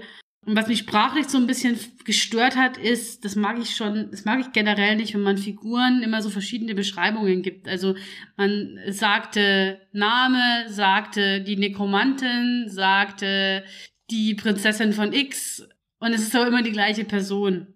Gerade bei 18 Figuren, die man am Anfang im Hinterkopf behalten muss, wenn man dann auch noch behalten muss, welche verschiedenen Bezeichnungen diese Figur jeweils hat, das fand ich echt verwirrend. Das hat es mir echt so ein bisschen verleidet manchmal, aber es ist dann eher eine Kleinigkeit. Also insgesamt auf jeden Fall lesenswert, wäre so bei mir bei sehr guten dreieinhalb Sternen von fünf. Dann folgt tatsächlich noch eine Medienschau, aber nicht von dir und nicht von mir. Wupp, wupp. Denn wir haben ja einen Stargast dieses Mal, einen Stargast der Rollenspielszene. weil der so ein Stargast ist, ich wiederhole noch mal, ein Stargast, darf er auch eine Medienschau haben und mal schauen, ob wir ihn jetzt erreichen können. Hallo Moritz. Hi. Hallo. Mal die wichtigste Frage natürlich. Wer ist Moritz Melem und warum ist er so bekannt in der Rollenspielszene? Und warum ist er? Ich glaube, dass ich einfach halbwegs bekannt bin, weil ich seit 12, 13 Jahren relativ zuverlässig in Foren unterwegs bin, weil ich auf meinem Blog gerade so 2008, 9, 10 ziemlich viel geschrieben habe und den viele Menschen gelesen haben. In der letzten Zeit bin ich eigentlich in jedem Podcast zu Gast, wenn die Leute mich nicht schnell genug wegschicken. Äh, ich bin bei Twitter relativ aktiv, was mittlerweile mein letztes soziales Medium ist, was ich noch aufrechterhalte. Ja, ansonsten kennt man mich aus, äh, aus Funk und Fernsehen. Äh, nein, also ich habe tatsächlich den Gruftschrecken-Podcast im Moment, wo ich einer von zwei Menschen bin, die was zu älteren Rollenspieldingen erzählen. Ich bin im Mühlenhof-Podcast einer von vier Leuten, aber daher kennt mich niemand, weil den leider niemand hört. Das wundert mich, weil Tim und Struppi so eine großartige Sache ist. Ich hänge mit dem Gratis-Rollenspieltag ein wenig zusammen äh, woher könnte man mich noch kennen? Ich bin im Moment einige Male bei den Orkenspaltern, bei Orkenspalter TV zu sehen. Mir gefällt ganz gut im Moment die Reihe, wo wir uns durch die Geschichte des Rollenspiels kämpfen, von den 60er Jahren. Mittlerweile in Folge 5 sind wir bei 1999 gelandet und werden jetzt so langsam mit den 2000ern, die guten D&D 3 Zeiten starten. Ist die Frage damit beantwortet? Super. Fand ich sehr gut. Du hast uns ja noch eine Medienschau mitgebracht. Was möchtest du uns denn vorstellen? Das kommt jetzt vielleicht überraschend, denn ich stelle euch was vor, was nicht aktuell ist, was man nicht kaufen kann, was nicht gerade als Crowdfunding oder Kickstarter rauskommt, was ihr euch nicht anhören könnt. Es ist das wunderbare und ich betone direkt vorweg, kostenlos runterladbare Rollenspiel Maces and Minotaurs. Ihr dürft auch Minotaurs sagen, das hängt je nach äh, Bereich von England oder USA ab, wie man das da aussprechen möchte. Ich habe mir mittlerweile Minotaurs angewöhnt und das ist gratis herunterladbar.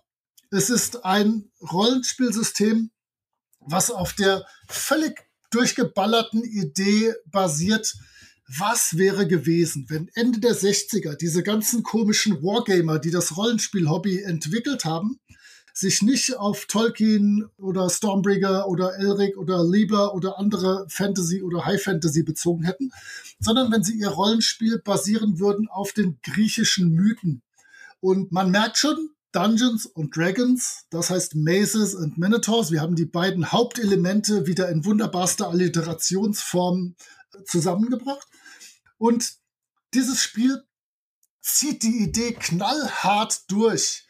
Wenn ihr auf die Homepage geht, die sieht auch aus, als hätte die irgendwie in den frühen 90er Jahren irgendjemand zusammengeklöppelt.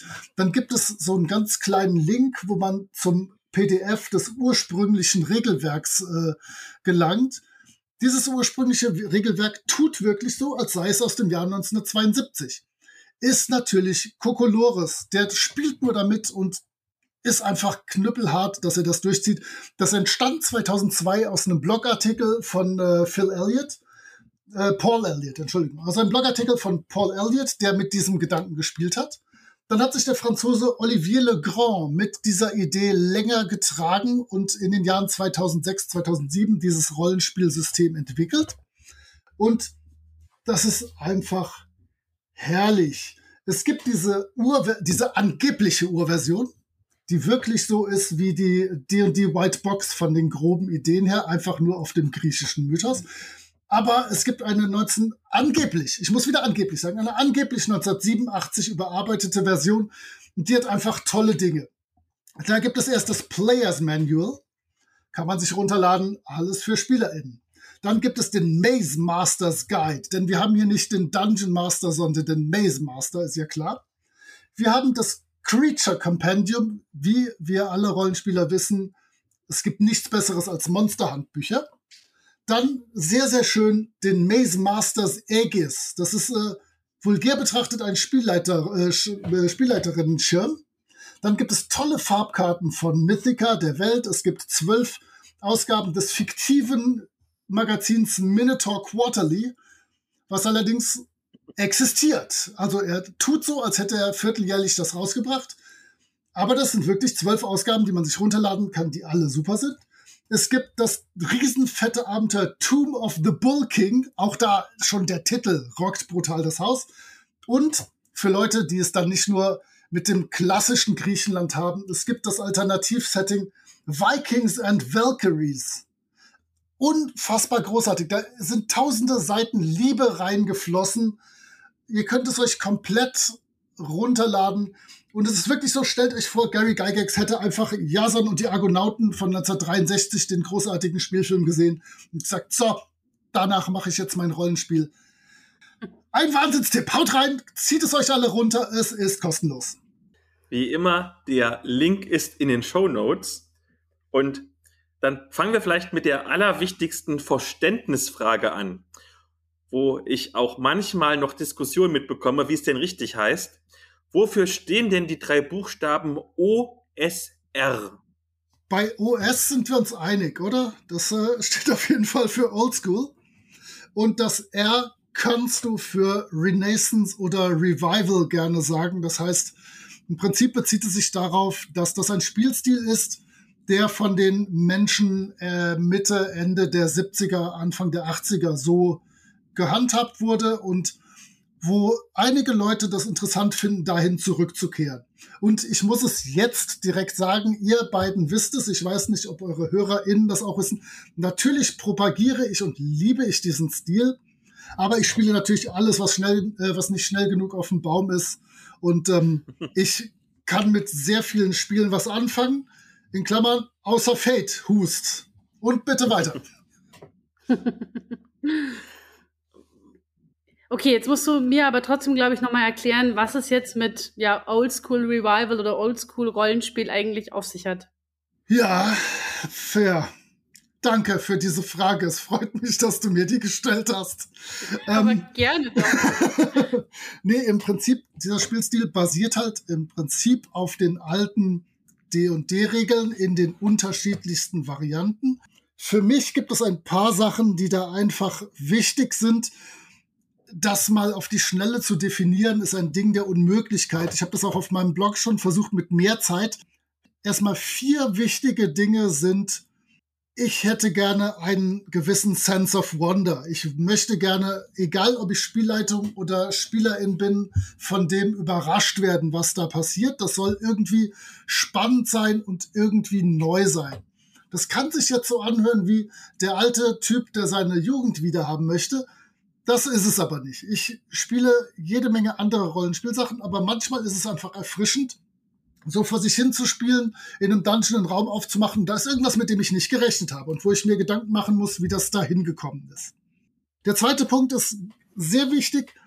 Ich hätte gerne, dass das Abenteuerdesign die SpielerInnen herausfordert, nicht die Charaktere. Heutzutage die meisten klassischen modernen Systeme sind ja so, dass die Welt sich an die Charaktere anpasst. Aber ich finde es schön, wenn die Herausforderungen für die SpielerInnen gestellt sind, die mit Hilfe ihrer Charaktere als Werkzeug diese Hindernisse aus dem Weg räumen. Das ist ein Spielstil, der mir schon immer sehr gut gefällt.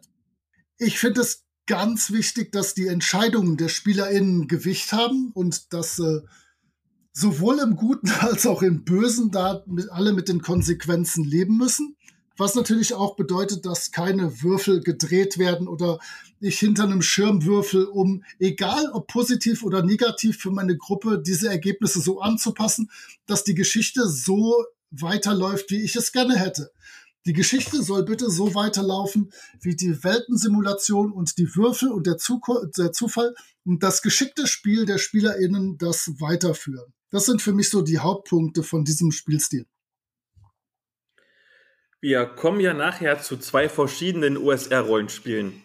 Die haben ja immer recht ähnliche Spielkonzepte. Ja. Also quasi wie früher beim ersten Dungeon Dragons einfach rein in den Dungeon. Daher ist das im Prinzip nicht ein und dasselbe Spiel, nur mit anderem Namen und vielleicht anderen Monstern? Oder gibt es da schon eine große Bandbreite? sämtliche OSR-Systeme sind zu 97 Prozent austauschbar, wobei ich mich natürlich schon gegen die erste Voraussetzung, dass es rein in den Dungeon verwehren muss, denn natürlich dieses rein in den Dungeon, wenn man sich die beispielsweise die D&D Classic Regeln anguckt, hast du ja Regeln von Stufe 1 bis 36 auf vier Boxen verteilt die erste Box von Stufe 1 bis 3, die beschäftigt sich tatsächlich zu 99 Prozent mit Dungeons, mit AbenteurerInnengruppen, die durch äh, Verliese krauchen. Aber dann spätestens von Stufe 4 bis Stufe 15 im Expertenset gibt es Überland-Abenteuer und Stadtabenteuer. Äh, ab dem Companion Set, oh Gott, auf Deutsch heißt es Ausbauset und ab dem Master Set, dem vierten, sind da wirklich weltbewegende Dinge, die da geschehen. Also dieses, dieses im Kerker rumkriechen ist zwar immer ein schönes Bild, was sich alle gut vorstellen können, aber so richtig entspricht das nicht der Wahrheit oder dem, was ich tatsächlich auch spiele. Denn ich mag sehr gerne äh, sämtliche Wildnissachen. Ich mag gerne Sachen in Städten, auch wenn die extrem schwierig zu schreiben sind. Ich mag gerne Intrigenkram. Also ähm, ich habe jetzt die Frage überhaupt nicht an sich beantwortet, aber ich möchte noch mal wirklich dafür plädieren oder ein bisschen Werbung dafür machen. Es ist nicht nur irgendwo mit einer Laterne im Dunkeln rumkriechen und Monster kaputt hauen und dann Pilzen lecken. Dann schmeiße ich mal so zwischendurch dann die Frage rein, wenn du sagst, man kann da im Endeffekt jetzt alle verschiedenen Varianten spielen. Was unterscheidet, also, oder wie muss ich mir das vorstellen? Was würde jetzt so ein OSR zum Beispiel unterscheiden von einer, der schwarze Auge-Runde? Wow, das ist schwer. Da müsste ich äh, DSA-Vorurteile äh, auspacken für. Das wollen wir doch alle nicht. Ähm, Auch wieso nicht? Nein, ich kenne natürlich das DSA gerade, was sich so dann in den 90er Jahren äh, entwickelt hat, wo wirklich schon die AutorInnen versuchen, ihre Geschichte zu erzählen. Und ähm, da schon relativ feststeht, was passiert und darauf haben die Gruppen relativ wenig Einfluss und ziehen ihren Spaß daraus, ihre Rollen zu spielen, sich in der Gruppe mal zu ärgern, dass der Zwerg mit dem Elf und so. Ich möchte tatsächlich gerne sämtliche Entscheidungen der SpielerInnen wichtig haben. Und ich möchte nicht, wenn ich ein Abenteuer entwerfe, dass das eine Geschichte erzählt, sondern ich möchte, dass dadurch eine Geschichte entsteht. Das ist so einfach für mich eine der Hauptsachen in der Herangehensweise. Aber ich weiß, das ist natürlich böse und gemein, jetzt das so, so auf den Punkt zu bringen. Aber das ist so mein Credo. Deswegen, ihr habt auch noch eine Frage, wie äh, ein Dungeon muss eine Geschichte erzählen, die wahrscheinlich gleich kommt.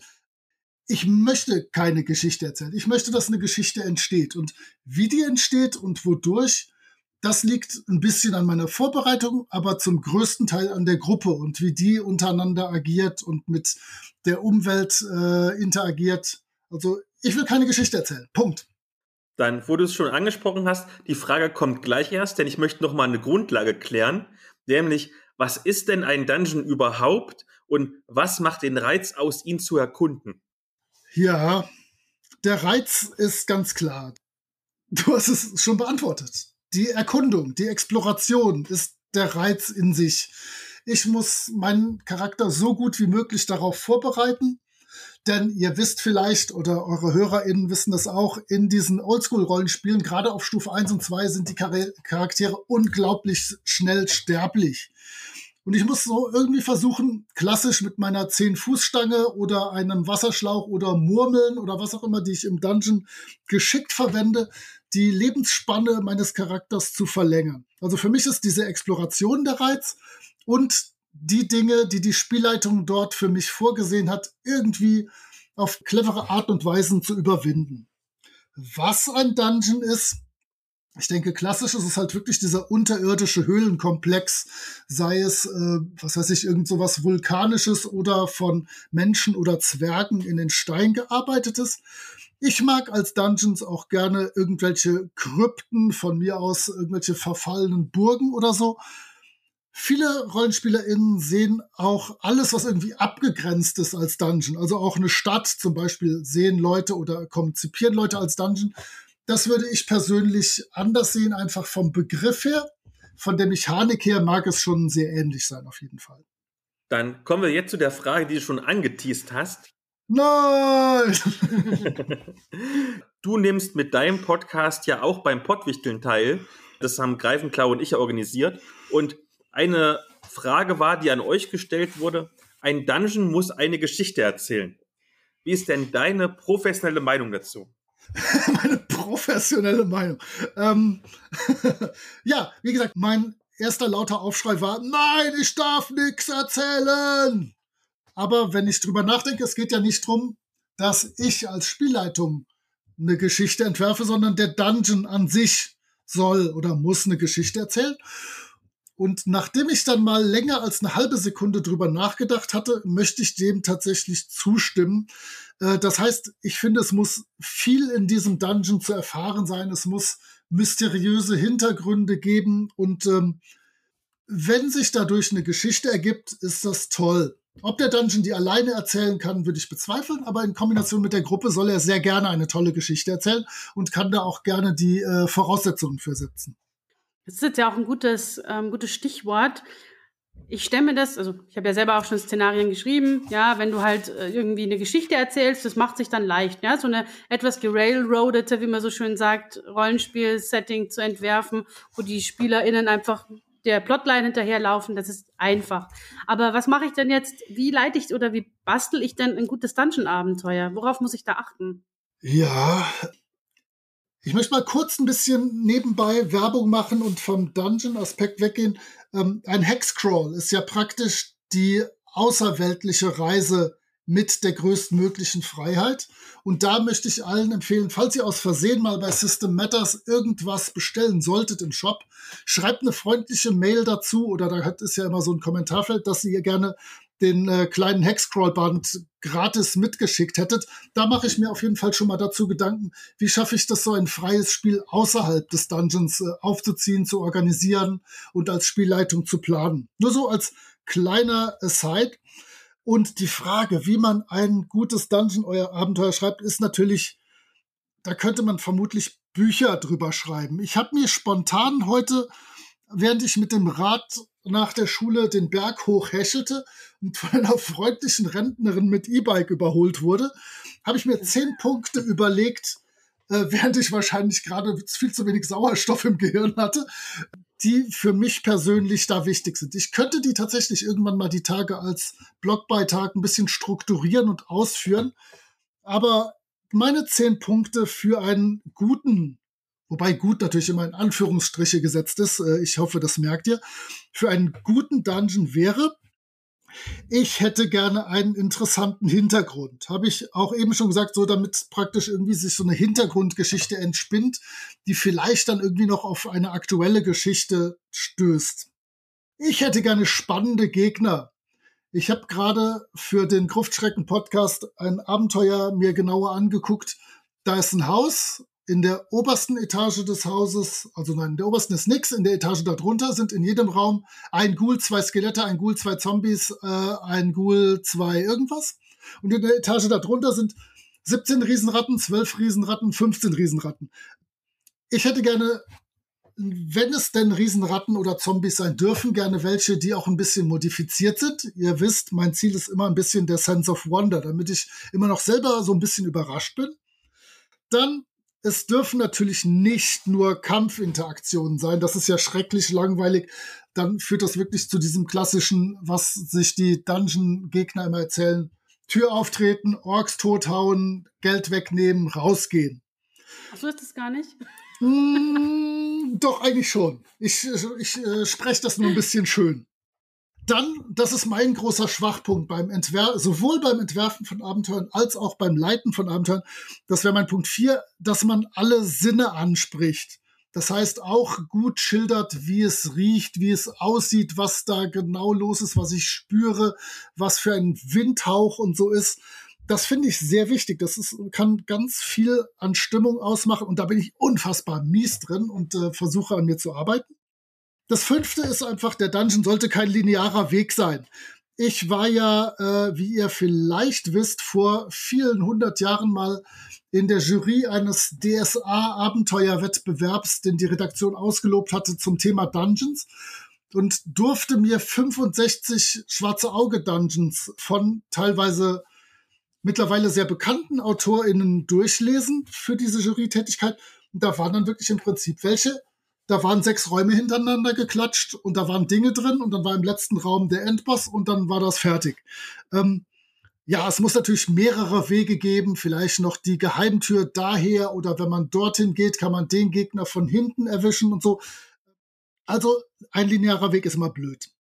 Dann mein Punkt 6 ist, ich hätte gerne viele Dinge drin zum Interagieren. Also ich finde irgendwelche Statuen, an denen man rummanipulieren kann und wo irgendwas passiert und irgendwelche Türen aufgehen, Türen zugehen, mir die Decke auf den Kopf fällt, völlig Wumpe. Sowas finde ich immer sehr schön. Bisschen damit zusammenhängt, Rätsel und Fallen sind immer gut. Heute oft verpönt, weil Rätsel halt den Spieler, die Spielerin ansprechen und nicht die Charaktere. Deswegen tun sich da Leute sehr schwer. Ich mag Rätsel einfach. Das ist so eine Geschmackssache, aber ich mag die. Wichtig ist natürlich als Punkt 8, dass ein Dungeon möglichst ein in sich logischer Ort sein sollte und nicht irgend sowas mit 15 Räumen aneinander geklatscht. Ihr kennt natürlich den, den Toilettentest, ob es einen Klo gibt. Den finde ich übertrieben. Ich denke, die Monster oder wer auch immer können auch mal irgendwo um die Ecke gehen oder kurz rausgehen oder so. Aber ich hätte gerne schon, dass man erkennt, wo welche Dinge des Lebens sich abspielen. Ich finde immer schön, wenn ein Dungeon ein Thema hat da gibt es ja die unterschiedlichsten. Ob ich jetzt irgendwie den untergegangenen Tempel habe oder den was auch immer. Habe hab gerade nur eine Sache. Es gibt also nur ein Thema. Mir fallen gerade spontan nicht mehr ein, während ich rede. Und ich habe immer gerne überraschende Elemente. Das ist mein letzter und zehnter Punkt. Und auch da Elemente, die auch für mich als Spielleitung vielleicht nochmal überraschend sind, wo ich irgendwie eine interessante Zufallstabelle habe mit Effekten, mit denen ich dann in dem Moment selber nicht rechne und wodurch abgefahrene Dinge passieren. Äh, sowas mag ich sehr gerne. Vielleicht als Beispiel. Ich durfte für den DSA-Band Katakomben und Kavernen größte Teile der Anhänge schreiben. Und da sind dann Zufallsbegegnungen für einen äh, Dungeon-Generator, wo man sich selber seinen Dungeon zusammenwürfeln kann. Und da habe ich in einen Raum, habe ich einfach einen Piraten reingesetzt, der gerade selber nicht weiß, wie er da hingekommen ist. Ich war 100% sicher, dass äh, der Bandredakteur Uli Lindner den äh, Piraten rausstreichen würde. Aber nein, der Pirat hat den Cut geschafft und er treibt sein Unwesen in irgendwelchen auswürfelbaren Kavernen unterhalb von Gareth vermutlich, äh, wo wir alle uns wundern, wie er da hinkommt. Hallo Pirat, du seist an dieser Stelle gegrüßt. Dann, da du ja jetzt seine Expertise bewiesen hast, was Dungeons angeht, eine Frage, die quasi von meinem guten Bloggerkollegen André Würfelheld Skora kommt. Oh, hi André. Der möchte nämlich sehr gerne immer Empfehlungen haben und deswegen frage ich jetzt stellvertretend als André Würfelheld Skora, deiner Meinung nach, was sind denn wirklich richtig gute Dungeon-Abenteuer, egal für welches System? Oh Gott, äh, das ist echt schwer und das so spontan zu stellen ist brutal. Das beste Dungeon-Abenteuer ist natürlich äh, von mir für Dungeon Slayers äh, die Katakomben des Nekromanten. Ein äh, Klassiker, wie er im Buche steht, den der Uhrwerk Verlag mal langsam nachdrucken sollte, finde ich. Ich mag tatsächlich die ganzen AD&D 1 Turnierabenteuer, also diese Killer-Dinger wie Tomb of Horrors oder so, wo es von Anfang an niemals darum ging, dass die Abenteurergruppe diesen Dungeon besteht oder überlebt oder mit allen Schätzen verlässt, sondern wo es darum geht, ihr geht da rein, ihr habt diese Charaktere, also diese an Anführungsstrichen Werkzeuge zur Verfügung, guckt, wie weit ihr damit kommt, versucht sie am Leben zu halten, versucht erfolgreich zu sein. Und das ist der Zeitpunkt, wo dann immer alle, mit denen ich rede, sagen, was, ein Rollenspiel als Wettbewerb, du kannst da doch nicht gewinnen oder verlieren oder so. Doch, bei diesem uralten Spielstil geht es wirklich darum, die Spielleitung im Prinzip auszutricksen, gute Ideen zu haben, gut zu würfeln und das Abenteuer schon irgendwie zu besiegen. Hat natürlich immer die Prämisse, dass die Spielleitung das Ganze fair angeht und der Gruppe einen fairen Kampf liefern will. Ich kann natürlich immer äh, 15 Mal Tiamat mit äh, zwei Landhaien auftauchen lassen, dann ist jede Gruppe des Universums mauseplatt. Darum geht's nicht, sondern es geht darum, dass man wirklich gemeinsam Spaß hat und sich gemeinsam herausfordert. Das ist das, was mir Spaß macht. Also meine Empfehlungen wären wirklich, holt euch alte AD&D 1 Dungeon-Abenteuer, die können was. Die sind zwar teil, es gibt da Schlappe drunter, aber White Blue Mountain oder Tomb of Horrors oder sowas, die können alle was. Dann musst du jetzt quasi eine Aufgabe erfüllen, weil dieses Thema von Rollenspielturnieren generell, das war schon mal ein hartes Diskussionsthema zwischen Elea und mir. Und du musst jetzt quasi, weil ich es nicht geschafft habe, musst du die Elea begeistern für dieses Thema. äh, nee, will ich nicht. Die, lass doch die gute Elia das blöd finden. Ich, äh, ich habe nicht mal gesagt, dass es blöd ist. Das wird mir jetzt hier in den Mund nein.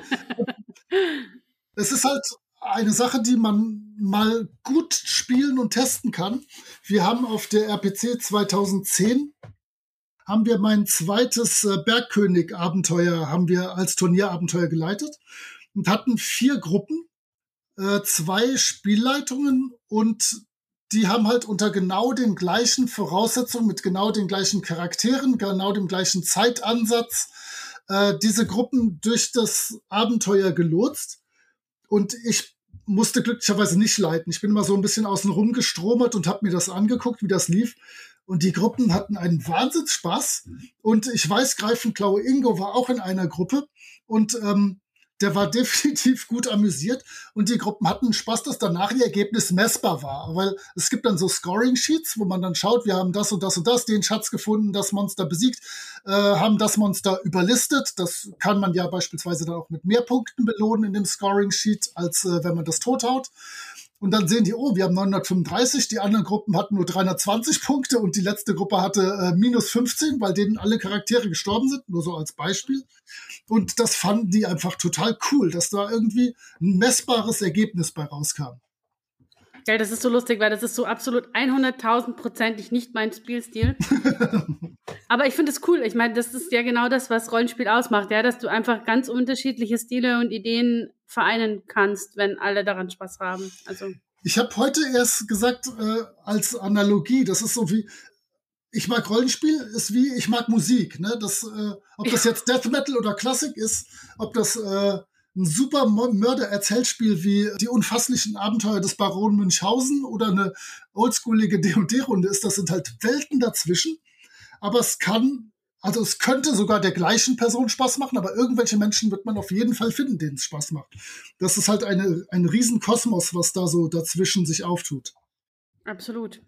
Okay, du bist ja heute unter anderem auch als Experte hier, um über zwei Oldschool-Rollenspielsysteme zu sprechen nämlich über Labyrinth Lord und Sword and Wizardry. Ja. Vielleicht fangen wir mal mit Labyrinth Lord an. Erklär mir mal, da ich jetzt überhaupt keine Ahnung von gar nichts habe, worum geht's da und was macht man da so? Das ist eine 2007 erschienene Version von zu 90 Prozent D&D Classic, also das, was wir hier ab 1983 in diesen vier bunten D&D-Boxen kannten, gemischt mit ein paar Sprüchen und einer Prise Advanced Dungeons and Dragons 1. Das hatte Dan Proctor damals entworfen und ich war mit dem in gutem Kontakt und habe dann auch für einen anderen kleinen amerikanischen Verlag äh, Abenteuer für das System geschrieben.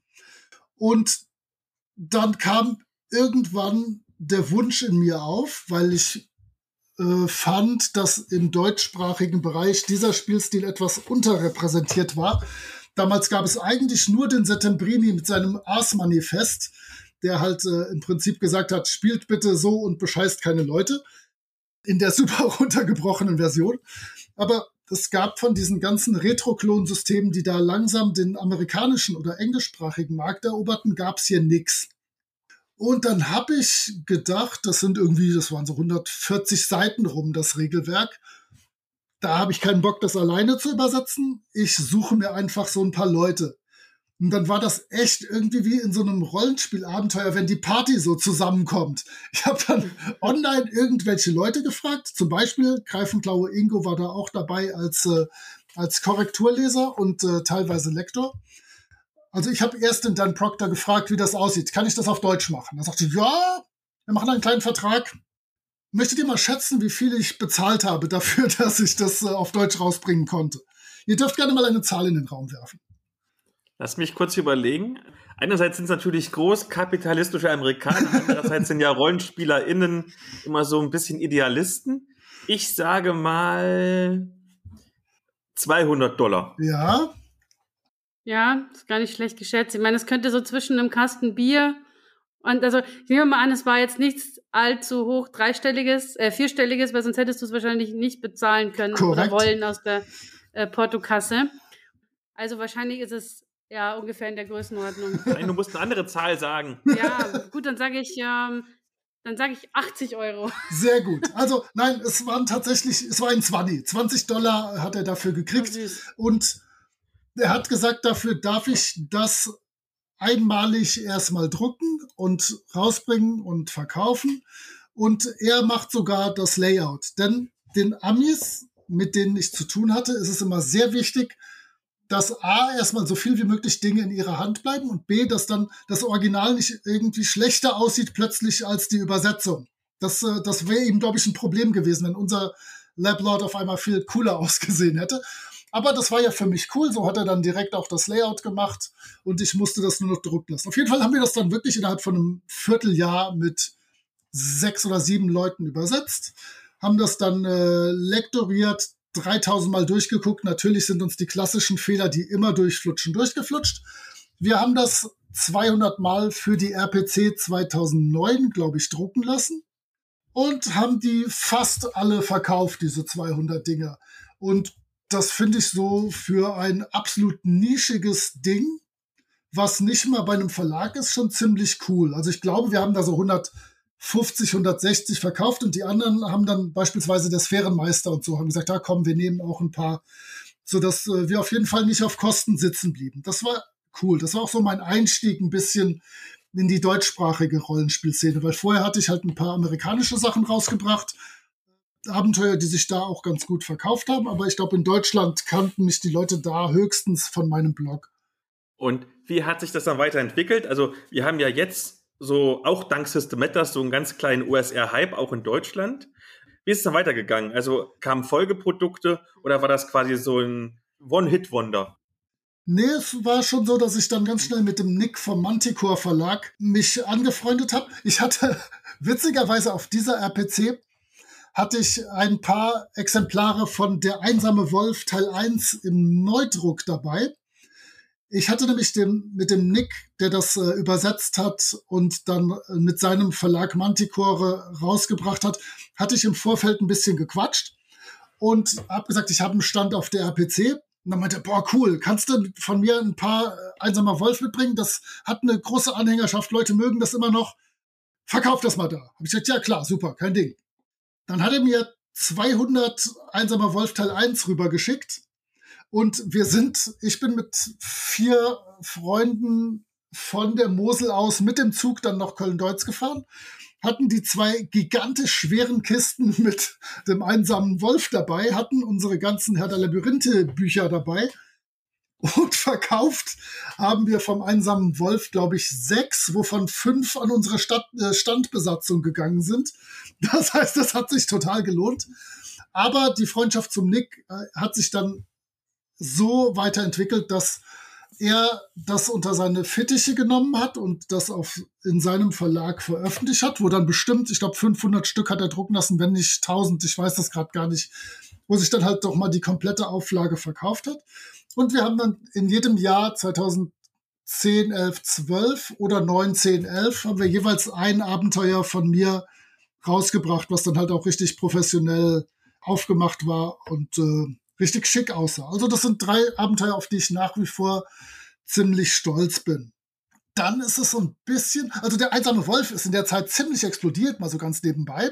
Das verkaufte sich dann doch über die Jahre deutlich besser. Und die Oldschool-Sache ist dann so ein bisschen im Sande verlaufen, da ich auch irgendwie ab 2013, 14 auf meinem Blog noch viele Dinge geschrieben habe, aber mich nicht mehr so darauf konzentriert habe. Ich habe dann halt viele Dinge was weiß ich, für den Uhrwerk Verlag und für System Matters, teilweise für Ulysses und so gemacht. Und habe mich halt nicht mehr darauf konzentriert. Und ich glaube, mein Blog war so die Haupttriebfeder, also ohne jetzt irgendwie mich großreden zu wollen. Das liegt mir sehr fern, da ich mich relativ unwichtig finde. Aber ich glaube, für dieses Regelwerk war mein Blog so das, was den angetrieben hat.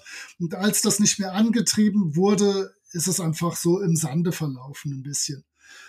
Ja, und seit 2018 haben sich ja System Matters dann mit Beyond the Wall aufgemacht, die Oldschool-Szene wieder ein bisschen aufzumischen. Und nur so, damit ihr es ein bisschen einschätzen könnt, Beyond the Wall hat zwar diesen schicken Dorfbau- und Charakterbaumechanismus, aber das, was danach dann als Regelwerk kommt, ist fast identisch mit Herr der Labyrinthe. Also meine Abenteuer, die ich damals geschrieben habe, sieben, acht Jahre vorher, kann man mit Beyond the Wall ganz problemlos auch spielen. Was zeichnet denn Herr der Labyrinthe aus? Was, also was ist das für eine Art? Nix. nee, ganz ehrlich, es ist einer von vielen Retro-Klonsystemen, was halt irgendwelche alten D&D-Systeme wieder mit den, mit, mit auf Basis dieser Open Gaming License äh, wieder aufbaut und einem die Rechte gibt, ohne dass äh, Wizards of the Coast einem, einen bis auf die Unterhose verklagt rauszubringen. All diese Systeme, sei es Osric, was AD&D 1 darstellt, sei es Swords and Wizardry, was das klassische OD&D, also diese 74er Box mit ihren Supplements, sei es Lablord, was das klassische Classic D&D rausbringt, die schenken sich alle nicht viel. Und für mich war Lablord einfach der Kracher, weil es genau das Spiel war, was ich schon seit vielen, vielen Jahren gespielt habe. Was ich im Schlaf leiten kann, wo ich im Schlaf Abenteuer für schreiben kann, einfach weil ich die ganzen Monster und ihre Stärke sehr gut einschätzen kann. Also es ist tatsächlich nichts, was das schrecklich besonders macht, nichts, was es besonderer machen würde als alle anderen Klonsysteme auch. Aber es ist einfach was, was super funktioniert und was einfach, diese sämtlichen Retro-Klonsysteme sind nicht klein zu kriegen von der Mechanik. Ne? Du kannst da Sachen dazu bauen, Sachen wegnehmen, aber es funktioniert immer als System. Ich glaube, dass ihr Beyond the Wall spielt, zumindest mal die Hälfte von euch, da weiß ich es relativ sicher. Beyond the Wall ist einfach von den Mechaniken her, mit den sechs Attributen, mit den Trefferpunkten, mit der Rüstungsklasse, mit äh, von mir aus Attributswürfen, Rettungswürfen, ist einfach nicht kaputt zu kriegen. Da kannst du dran kleben, was du willst. Das funktioniert immer noch. Also das hat ja wirklich auch diese ganzen Neumode, ich habe wieder Airquotes gemacht, diese ganzen neumodischen Sachen mit äh, der Generation hat das locker problemlos weggesteckt. Aber der Kern ist fast identisch mit Osric oder mit Lablord oder mit was auch immer damals an Systemen rauskam. Also ich muss zu meinem Herzenssystem Herr der Labyrinthe sagen, dass es nichts schrecklich über alle anderen Dinge erhebt. Es ist einfach in meinem Herzen eine tolle Sache. Das ist doch auch wichtig. Das zweite USR-Spiel, was du quasi mitgebracht hast, ist mir ja eine persönliche Herzensangelegenheit. Denn mit der abgespeckten Version Sword and Wizardry Continual Light habe ich damals ja meine Rollenspiel-Mädelsgruppe zum Rollenspiel motiviert. Ah, sehr gut. Und jetzt kommt bald, in Anführungszeichen, das große Hauptsystem Sword and Wizardry. Worum geht's denn da? Und was macht's denn so besonders? Willst du wieder die identische Antwort haben? Ähm, ja, bitte. Nein, also zum einen ist es natürlich dass, dass ich an dieser Stelle vielleicht mal sagen sollte, diese ganzen OSR-Systeme haben kein Setting. Ne? Das sind reine Regelwerke, reine Vehikel. Äh, nicht so wie wir Deutschen, die wir unser DSA vor allem lieben, weil es äh, das Aventurien hat oder Myranor oder Uturia oder Riesland, was wir so lieben, sondern die stellen einfach nur Regeln zur Verfügung, die funktionieren. Und die Regeln von Swords and Wizardry sind mit denen von Herr der Labyrinthe sehr ähnlich, aber sie sind halt einfacher und sie sind, was man für Swords and Wizardry sehr positiv sagen muss, sie sind sehr gut organisiert. Also gerade wenn ihr das Regelwerk demnächst irgendwann mal sehen werdet, da findet man Dinge schnell wieder. Es ist gegenüber anderen OSR-Systemen vereinfacht, da es sich ja auf die absolute Basis bezieht. Zum Beispiel äh, gibt es äh, fünf Rettungswürfe bei den meisten anderen Klonen. Swords and Wizardry hat einen. Die Attributsmodifikatoren, also auf die sechs Hauptattribute, die sind gerade bei AD und D1 unfassbar kleingranular, was sich da alles äh, dran äh, verändert. Bei Swords and Wizardry im Prinzip, gerade wenn ihr Continual Light kennt, da tut sich eigentlich bei keinem Attributswert was. Die haben fast null Auswirkung auf das Spiel. Lediglich bei, ihr wisst, die Spanne ist von 13 bis 18. Lediglich bei 15, 16, 17, 18 hat der Charakter durch dieses Attribut irgendwie einen Vorteil. Ansonsten dienen diese Attribute größtenteils dazu, dass ihr euch eure Charaktere vorstellen könnt. Ihr wisst dann halt, ja, hier, der hat sieben Charisma, der ist halt nicht schrecklich redegewandt und unfassbar gut aussehend. Die hat 13 Intelligenz, das heißt, die ist schon mal knapp gut über dem Durchschnitt, ist also eine recht clevere Dame, aber es wirkt sich nicht spielwertmäßig aus. Das finde ich relativ sympathisch. Und sonst Swords and Wizardry spielt, funktioniert mit allen anderen OSR-Systemen auch. Also es gibt ja im Moment so als größtes Nee, Widersacher ist falsch. Als größtes vergleichbares Produkt im internationalen Markt gibt es die Old School Essentials, OSI, von äh, Gavin Norman. Und diese Systeme und Abenteuer sind alle miteinander verwendbar. Auch da habe ich gerade einen Blogbeitrag in der Mache, weil dann denkt man, ja, ich habe jetzt Beyond the Wall, ich habe Herr der Labyrinthe, ich habe Swords and Wizardry. Da muss ich doch irgendwas ändern. Nee, musste nicht. Vielleicht doch ein kleiner Vorteil von Swords and Wizardry. Es gibt, ihr wisst es, in den alten Rollenspielen die absteigende Rüstungsklasse. Das heißt, je kleiner die Rüstungsklasse, also je niedriger Zahl, desto besser die Rüstung. Und dann müssen die Leute mit einem W20 würfeln und da dann halt irgendein, äh, mit irgendeiner Tabelle vergleichen, was kein Ding ist, weil man die Tabelle sich als eine Zeile vor sich oder auf seinen Charakterbogen schreiben kann. Aber Swords and Wizardry bietet gleichzeitig auch die nach oben gehende Rüstungsklasse an, dass du die dir auf den Charakterbogen schreiben kannst und deine Gruppe mit aufsteigender Rüstungsklasse spielen kannst. Dann würfelst du nur ein W20, musst möglichst hoch machen, äh, zählst da dann deinen Bonus dazu, teilst der Spielleitung mit, welche Rüstungsklasse du getroffen hast und das ohne den einen Rechenzwischenschritt dann das Ergebnis. Ich weiß auch nicht, viele Leute hassen die absteigende Rüstungsklasse. Ich mag die. Die ist irgendwie so ein schnuffiges, altes Relikt, wie ich wahrscheinlich. Und äh, wir, wir beiden mögen uns. Aber Swords and Wizardry bietet beides, sodass du halt auch Oldschool-Abenteuer spielen kannst, die eine absteigende Rüstungsklasse haben, aber sie bietet auch die modernere, aufsteigende Rüstungsklasse, sodass du da, was im Prinzip ein Minischritt leichter ist. Ist das okay als Antwort? Ja, super. Gut. Was würdest du denn sagen, wie einsteigerinnenfreundlich sind denn die OSR-Spiele? Weil ich meine, Dungeons sind ja grundsätzlich von der Idee her relativ handhabbar. Es gibt Zufallstabellen, das erleichtert vielleicht einer neuen Spielleitung, was zu bauen. Aber andererseits muss man natürlich auch entsprechend Flexibilität mitbringen. Mhm. Wie würdest du das sehen? Mm, ich würde denken, dass es in der Tat recht gut für EinsteigerInnen zu spielen ist. Auch EinsteigerInnen als Spielleiter. Ich weiß aber schlecht, das zu begründen. Im Prinzip ist es halt einfach sehr regelarm. Ne? Du brauchst für den Kampf brauchst du zwei, drei kleine Sachen, die du bedenken musst. Für die Explorationsphase musst du dir einfach nur zwei, drei Sachen merken. Da steht dann auch direkt auf dem Charakterbogen, was du würfeln musst, wenn du nach Fallen suchst, wenn du irgendwo die Wand absuchst oder so. Die Charakterbögen sind halt nicht so wie bei DSA 4.1, dass sie den Charme einer Steuererklärung haben, sondern du hast dann wirklich eine DIN A5-Seite von mir aus, wo die, der ganze Charakter drauf beschrieben ist.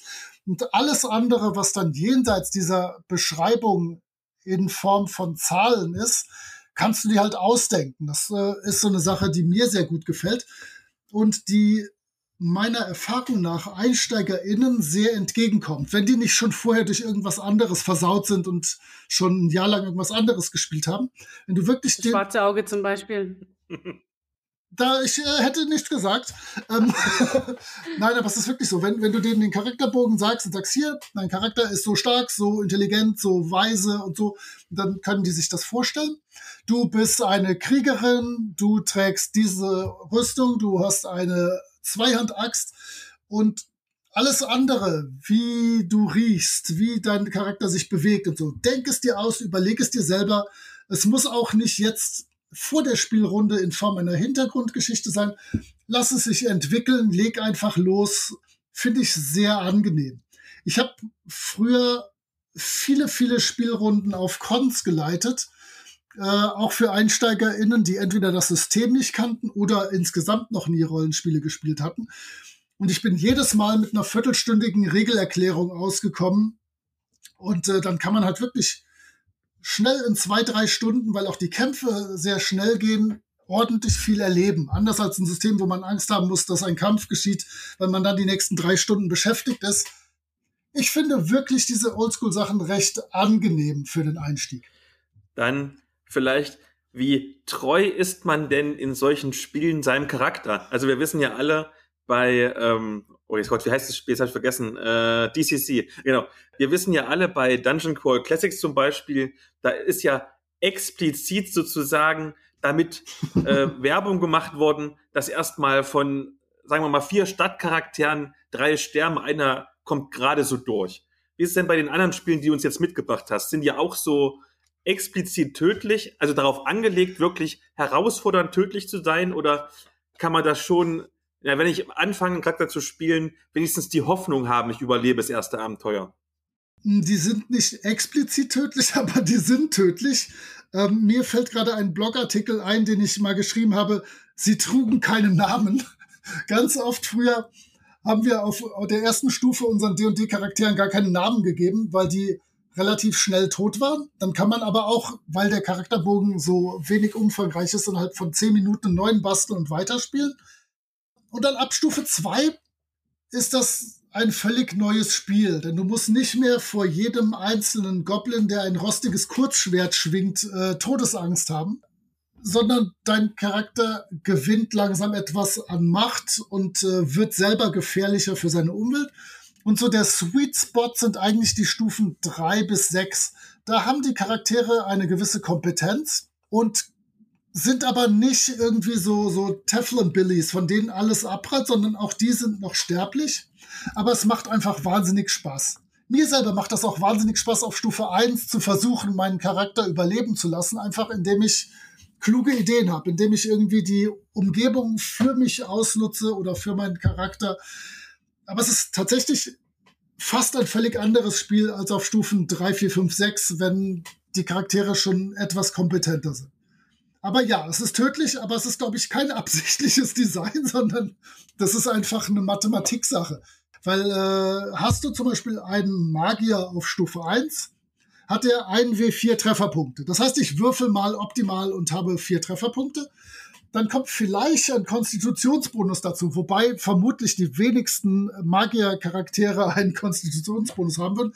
Aber von mir aus hat er eine Konstitution von 14 und hat dadurch einen Trefferpunkt mehr. Dann hat mein Magier der ersten Stufe fünf Trefferpunkte. Er darf allerdings keine Rüstung tragen. Das heißt, er hat Rüstungsklasse 9. Das ist die schlechteste. Oder bei aufsteigender Rüstungsklasse wäre das Rüstungsklasse 10. Das ist auch die schlechteste. Ein dusseliger Kobold, mit dem ich kämpfe, trifft Rüstungsklasse 0 mit einer 20. Das heißt, Rüstungsklasse 10 muss er eine 10 für treffen. Das heißt, er hat eine 50-prozentige Chance, meinen armen Magier direkt zu treffen, mit jedem einzelnen Schlag, den er loslässt. Und dann, wenn er ein verdammtes Kurzschwert hat, macht das 1w6 Punkte Schaden. Das heißt, auch da ist dann die Möglichkeit, dass mein Magier, den ich mir todesmutig erschaffen habe, der gerade fröhlich durch den Dungeon hopst, mit dem ersten rostigen Kurzschwertschlag des Goblins oder des Kobolds getötet wird. Also das ist einfach wirklich eine reale Gefahr. Und diese reale Gefahr, permanent aus dem Spiel genommen zu werden, finde ich persönlich eine coole Sache. Es gibt viele Leute, die das nicht mögen, aber es gibt ja, es verbietet euch ja niemand, eure Charaktere direkt auf äh, Stufe 3 zu erschaffen und so direkt das andere Spiel mit Anführungszeichen zu spielen. Ich finde beides sehr cool. Ich finde auch hochstufige Abenteuer ganz, ganz toll, so jenseits von Stufe 8, 9, 10. Aber da gibt es sehr wenige tolle Abenteuer, ich wollte gerade sagen, ich würde gerne selber ein tolles Abenteuer dafür schreiben, aber ich weiß nicht, ob ich das kann. Vielleicht mit Unterstützung von anderen Menschen, die da Lust zu haben und da in dem Bereich ein bisschen kompetent sind. Aber um die Frage zu beantworten, ja, auf Stufe 1 ist es unfassbar tödlich, aber ja, du kannst es umgehen, indem du von mir aus deine Charaktere direkt auf Stufe 3 erschaffst und dann da loslegst. Dann habe ich noch eine letzte Frage, um das Thema quasi abzuschließen. Und zwar, du hast immer schon anklingen lassen, es gibt schon eine sehr große Bandbreite an OSR-Systemen. Es scheint auch eine große OSR-Szene zu geben. Und ich will da jetzt Mitglied sein und möchte mein eigenes OSR-Spiel schreiben. hast du da Tipps und Tricks? Zuerst musst du dich natürlich beim, beim Oldschool-Papst anmelden und äh, von mir einen Ablassbrief äh, verlangen. Nein, das Ding ist ja, die Idee ist gar nicht, ein OSR-System zu schreiben. Sämtliche von den, diesen klassischen Retro-Klon-Systemen, die wir versuchen wirklich einfach nur genau die alten Regeln wieder darzustellen und halt mit der Open Gaming License, die hinten abgedruckt ist, dann auch offiziell vertrieben werden zu dürfen.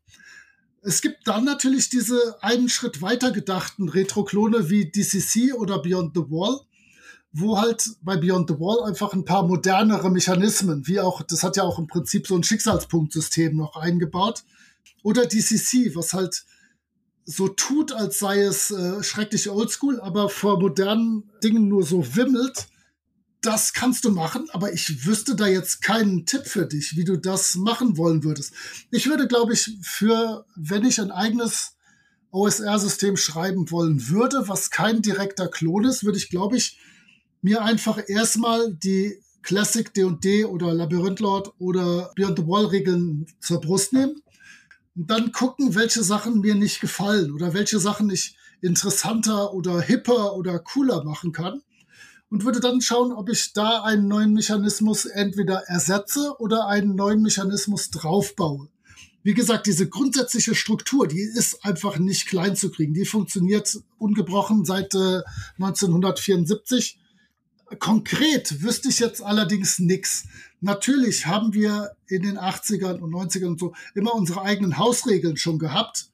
Aber wenn ich mir meine eigenen Hausregeln jetzt im Nachhinein angucke, sind die, glaube ich, alle nicht schrecklich viel besser als das, was ohnehin schon in den Regeln stand. Und ich weiß nicht, ob ich mich kompetent genug fühlen würde, dir tolle Tipps zu geben, wie du selber ein besseres OSR-System spielen äh, entwickeln könntest. Ich würde allerdings, wenn du eins schreibst, das äh, spielen und dir sagen, ob das für mich und meine Gruppe funktioniert hat. So weit würde ich dann gehen. Schade, jetzt wollte ich eigentlich alle deine Tipps abgreifen, deine Verbesserungsvorschläge selber veröffentlichen und dann den ganzen Ruhm und das Geld einkassieren. Also das, das, das selber veröffentlichen ist tatsächlich kein Ding. Ne? Also gerade jetzt im Jahr 2021, es gibt ja im Moment so unendlich viele äh, Systeme, die da in diesem Bereich neu rauskommen. Auch diese ganzen White Hack, Black Hack und Blue Hack und was auch immer, die sich dann auch immer auf einzelne dieser Editionen beziehen, aber die das dann wirklich in einem komplett modernen und frischeren Rahmen machen. Du kannst das schreiben, hau das PDF raus und guck, ob Leute das spielen. Da ist mittlerweile wirklich die Hemmschwelle oder die Schwelle, da irgendwie erfolgreich zu sein, so gering wie noch nie. Dann danke ich dir wir danken dir beide, dass du Zeit für uns hattest und dass du uns wirklich tief in die Materie eingeführt hast. Jetzt haben wir, glaube ich, gerade Lea, die ja das noch weniger spielt als ich, einen sehr guten Überblick. Auf jeden Fall. Das freut mich oder das würde mich freuen. Und wir wünschen dir noch einen wunderbaren Abend. Äh, diesmal denke ich dran, gebt uns fünf Sterne, abonniert uns und so weiter und so fort, weil das vergesse ich nämlich jedes Mal zu sagen. und Lea und ich hören uns erst im nächsten Jahr wieder. Aber ja. es kommen noch zwei wunderbare Pottwichtel-Folgen im Dezember und ich denke, auch von deinem Podcast kommen noch zwei wunderbare Pottwichtel-Folgen. Oh ja, absolut. Wir haben sogar, warte, bevor du die Leute rausjagst, äh, wann ungefähr möchtest du hier den Podcast rausbringen? Hast du schon eine Idee? Du meinst jetzt diese Folge hier? Ja. Diese Folge müsste kommen. Warte, ich kann es dir genau sagen. Die wird wahrscheinlich am 25. November kommen. Okay, ja, das könnte ziemlich gut passen, denn wir hatten gestern mit den Gruftschrecken unser Zehner-Jubiläum, was ja noch ein bisschen äh, schwach ist, aber wir arbeiten dran. Und wir hatten eine tolle Folge mit Jasmin Neitzel und äh, haben uns ein altes Original AD&D 1 Abenteuer aus dem Jahr 1981 angeguckt und geschaut, ob die Abenteuer aus der zweiten Reihe, die jetzt nicht alle so direkt im Munde führen und oh, Tomb of Horrors sagen, ob die auch heute noch was taugen und sind zu interessanten Ergebnissen gekommen. Also auch für mich sind diese ganzen Podcast-Folgen immer noch große und interessante Reisen. Und äh, heute war ich ja mehr so wirklich der, der versucht hat, irgendwie halbwegs sinnvoll Fragen zu beantworten.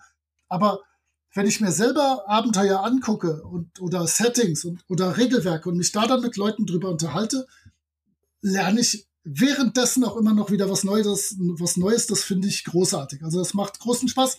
Und ähm, ich finde, wir müssen irgendwann noch mal einen Podcast machen, was nicht so interviewmäßig ist, sondern wo wir richtig amtlich ins Gespräch einsteigen können und vielleicht zusammen irgendwas Ideen entwickeln können. Da hätte ich total Lust drauf mit euch beiden, weil ich euren Podcast wirklich gerne höre schon immer. Vielen lieben Dank und ich denke, das wird dann ein Projekt für 2022. okay. Solange es nicht 2025 wird. so, so weit sind wir noch nicht im Voraus ausgeplant. Dann nochmal vielen Dank an dich, wie immer an die HörerInnen, fünf Sterne und so weiter abonniert. Und Elea darf als letztes Wort quasi schon mal den HörerInnen frohe Weihnachten einen guten Rutsch wünschen, weil die hören wir erst im Januar wieder. Genau, liebe HörerInnen, wünsche euch ganz schöne Weihnachten und einen guten Rutsch und wir hören uns im neuen Jahr 2022. Yay. Tschüss. Ciao. Ciao.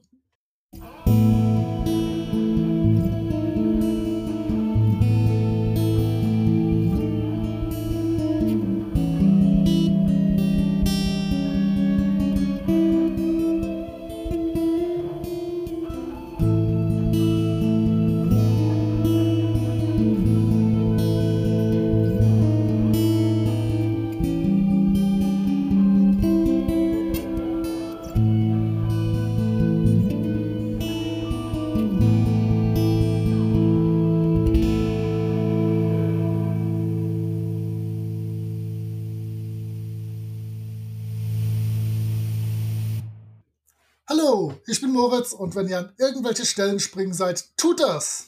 Oh Gott, das war verkackt, wenn ihr an irgendwelche Stellen springen wollt. Äh, next try. Hallo, ich bin Moritz. Und, hey, verdammt, klatsch mir nicht rein. Ich muss das doch mal neu machen.